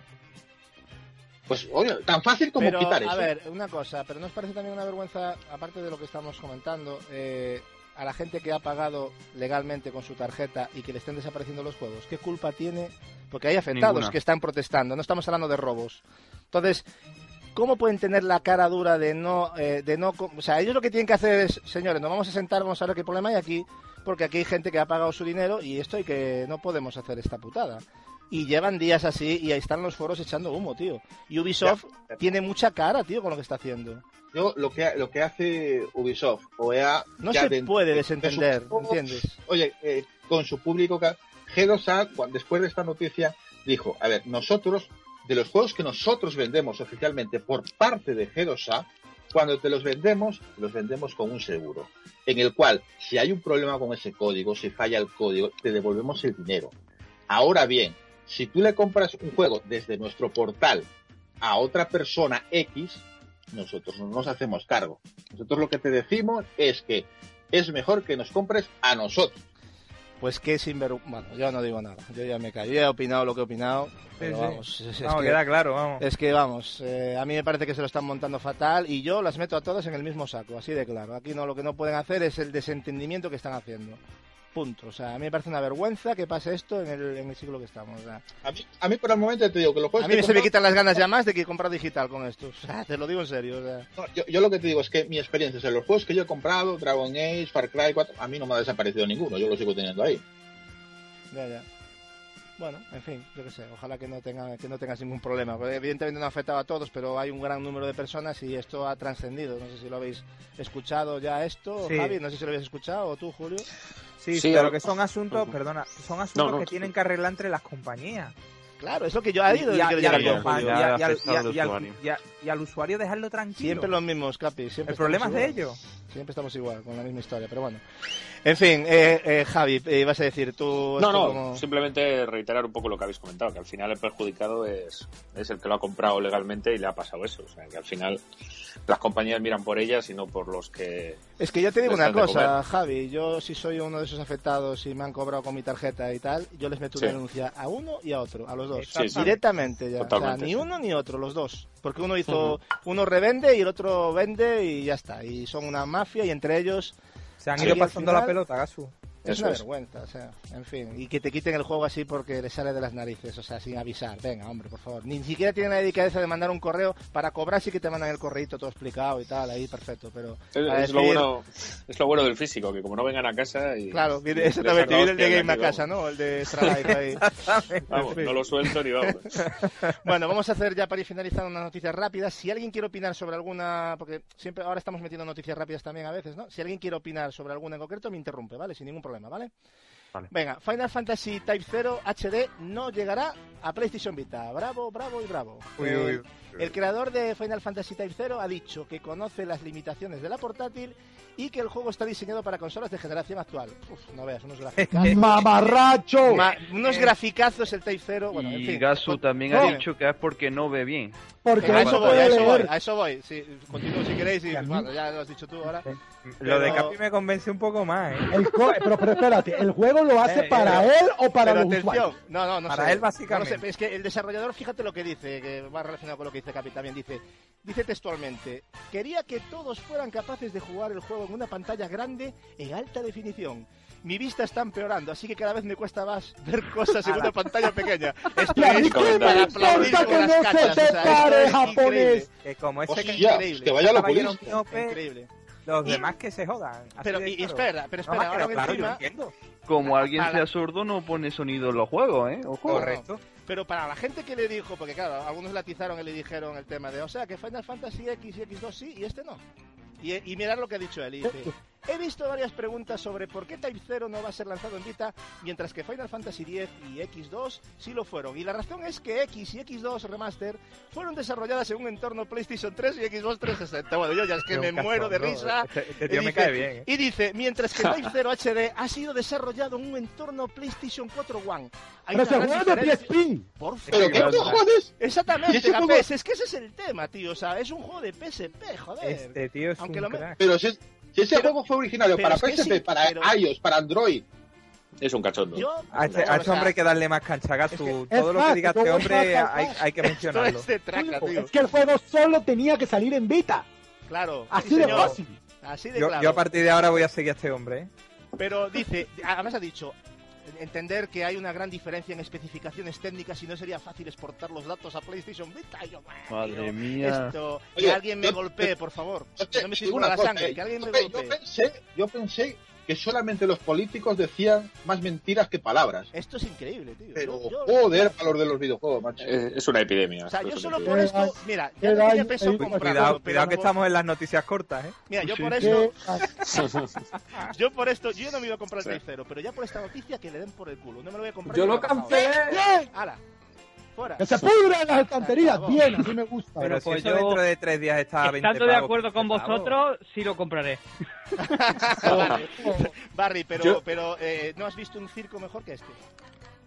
¿Qué te Es que-? ¿A ti te han vendido esto? ¿Cómo? ¿A ti No, no, hombre, hombre, si este quisieran señor? hacer... Es verdad que las imágenes que se han visto de los trailers y eso, eh, se nota que el juego hasta está rehecho prácticamente de cero, ¿eh? Pero que si lo quisieran hacer en Vita lo podían hacer perfectamente. Mira, las no texturas ningún problema. han Es mejorado, una excusa mala. pero lo Ya. que Es es, el, excusa, el no, no, modelado, supuesto, el es excusa modelado mala. de las del 3D sigue siendo de PSP. O sea, vale, el juego está muy mejorado, sí, pero tampoco es un juego de generación Pero actual. Eso lo No, hace no. Vita, te lo digo Y aparte yo. que lo dijo él mismo, que no era un juego de generación actual y por eso venía la demo de Final Fantasy XV, para que se viese lo que se podía hacer. Vamos. Es Mira, que lo dijo él. Como diciendo, ¿esto es broma? ¿Ese es el juego de ¿Tú- verdad? ¿Tú has visto cómo se ve Killzone? Por favor, Por que eso, no me no, salgas es con que bolitas. es un Claro, claro que lo movería la insulto a Vita, Pep. Buen claro, ejemplo, sí. claro. Yo, me- yo río, yo me río mucho porque literalmente yo considero eso del Type 0 es una excusa para vender una demo. Correcto. Nunca mejor dicho. cual, Final Fantasy XV, pero eso Ah, ya mira, reclama, esto, ¿eh? sabes, esto sabes a qué me suena? A los Esto es otro desarrolladores. tema. Esto me suena a los desarrolladores que dicen, amamos eh, que Wii U, pero no sacan juegos para ella. Pero la aman. Yo Sí. creo que es lo La de aman Vita, en la que no- dinámica, aman es en platónico. que no lo ven rentable. Eh, eh, esto, esto es sencillo. bonito. Vita no vende y no quieren sacar cosas para Vita. Claro. Es que no hay más.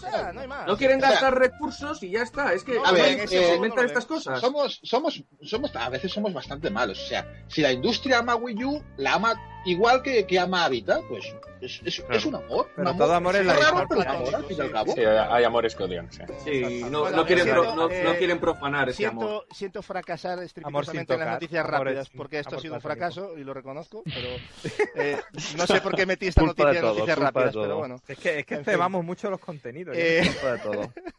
Bueno, Microsoft ha hecho público que ha distribuido 6,6 millones de consolas de Xbox y repito, distribuido en el- Distribuido, en el, último trimestre fiscal. Vale, pero como siempre, en la cifra está la trampa, ya que son consolas distribuidas, ¿vale?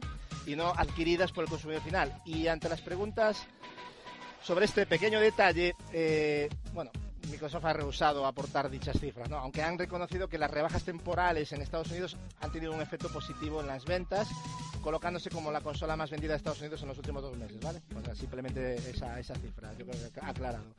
Eh, a día de hoy eh, se han doblado el número de estudios, atención, que trabajan con PlayStation 4 y Xbox One, o sea, una muy buena noticia. El 26% de ellos están trabajando en un título para PlayStation 4 y el 22% en uno de Xbox One. Eh, recordemos que la generación arrancó con el 14% trabajando para PlayStation 4 y un 12% para Xbox One. A mí me parece una muy buena noticia. De Wii U eh, sobran decir datos ya que el mercado multi está prácticamente desaparecido.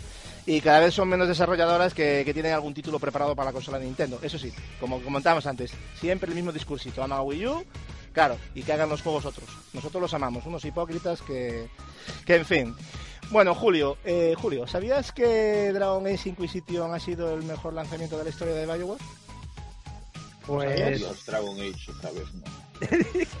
¿Lo sabías? O sea, de hablar de estas cosas con Marco sufriendo al lado. ¿eh? su- no, yo también sufro, es yo te un grandísimo, es un grandísimo título y ha sido un grandísimo éxito este año. pero ha no sido el sabía. mejor lanzamiento de la historia de Bioware, tío. Estamos Y- y hablando no- de palabras mayores.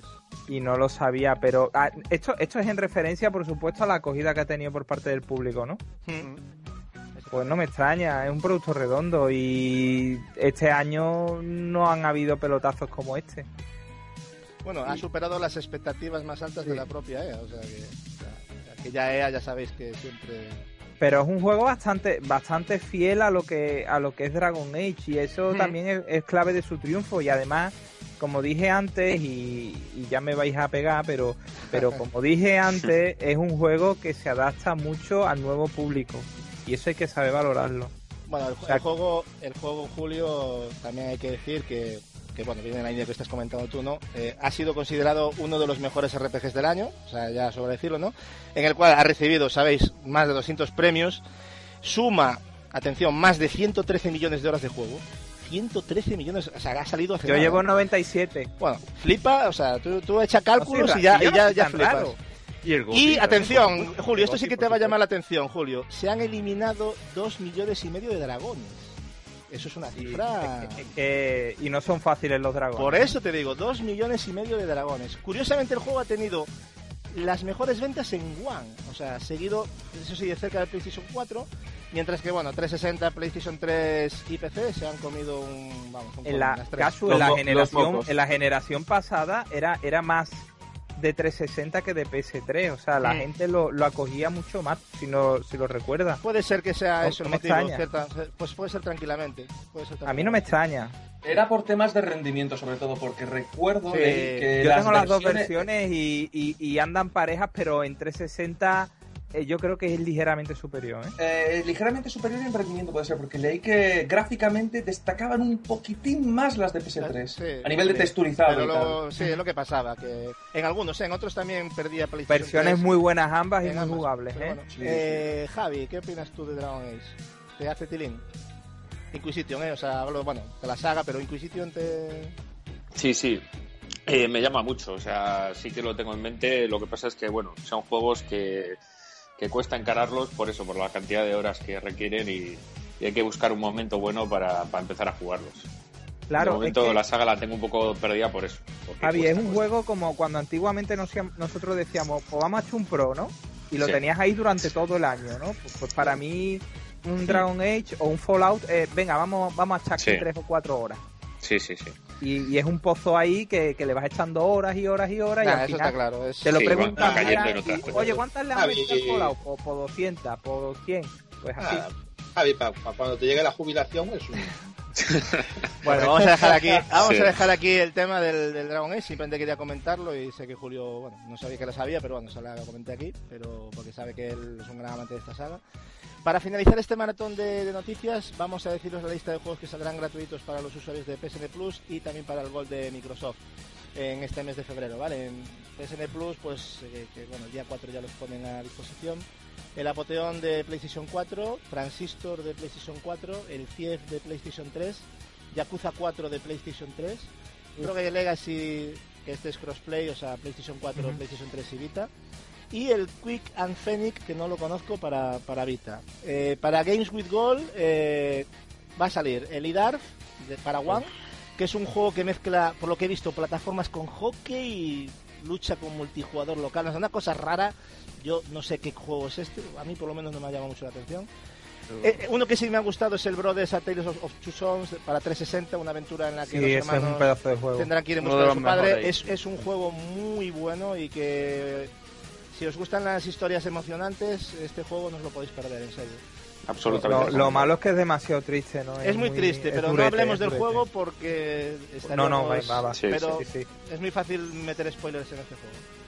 O sea, recomendado yo creo que por todos los que estamos aquí seguro. Seguro que, que si lo han jugado lo recomiendo. Y también el, el Sniper Elite V2, que es un FPS ambientado en la, en la Segunda Guerra Mundial, ¿no? En fin, chavales, algo de comentar antes de dar carpetazo a las noticias que os han parecido, tema de los, bueno, Microsoft mí- más flojo, ¿no? Como siempre. Para mí un- Claramente, un, ¿eh? plus, un plus muy interesante de este mes con TIE, con Yakuza, con, con el Transistor y demás. Y sinceramente a mí el IDAR, por lo que he visto, yo creo que es reírse directamente del usuario de One. ¿eh? Yo creo que tiene mucho más mí- títulos, eh, mucho mejores que este, sin entrar en novedades para, para dar a su usuario, ¿eh? sinceramente. No, bueno, lo de, lo, de, lo- lo de Microsoft con los regalos de los juegos siempre, bueno, desde que se le ocurrió esa brillante idea intentando copiar a Plus, siempre ha sido una vergüenza. Salvo cosas muy puntuales, Creo normalmente... que tuvieron nunca- la oportunidad de, de ofrecer Dishonored, ¿no? Que es lo mejor que han regalado, yo creo. ¿no? Sí, sí, sí, ese, ese, el de, el de Dis- Dishonored, eh, The Witcher tengo yo 2. en- eh, lo tengo yo en, en 360 que venía de Pero regalo. digo, Esta de Witcher 2 son dos grandes regalos también. Sí, hombre, también ha regalado Halo 3, Assassin's Creed 2, y han, han regalado... El problema, bueno, claro, pero el problema con problema Halo es- 3 claro. el que no tenga Halo 3 a esta altura o, hace- o, o Que incluso vuelva hace Assassin, tres es raro. Claro. Ya, pero digamos que, se, que si, si te dan, te dan juegos ya bastante, bastante Sí, trillados. viejos. ¿A que no? Sí. Ah, a mí Eh, me gusta, o sea, pero este ya uf, lo regalaron en Play 3 hace la leche ya. En, es- en este tipo de servicios, eh, Sony está a millones y millones de años de luz del resto.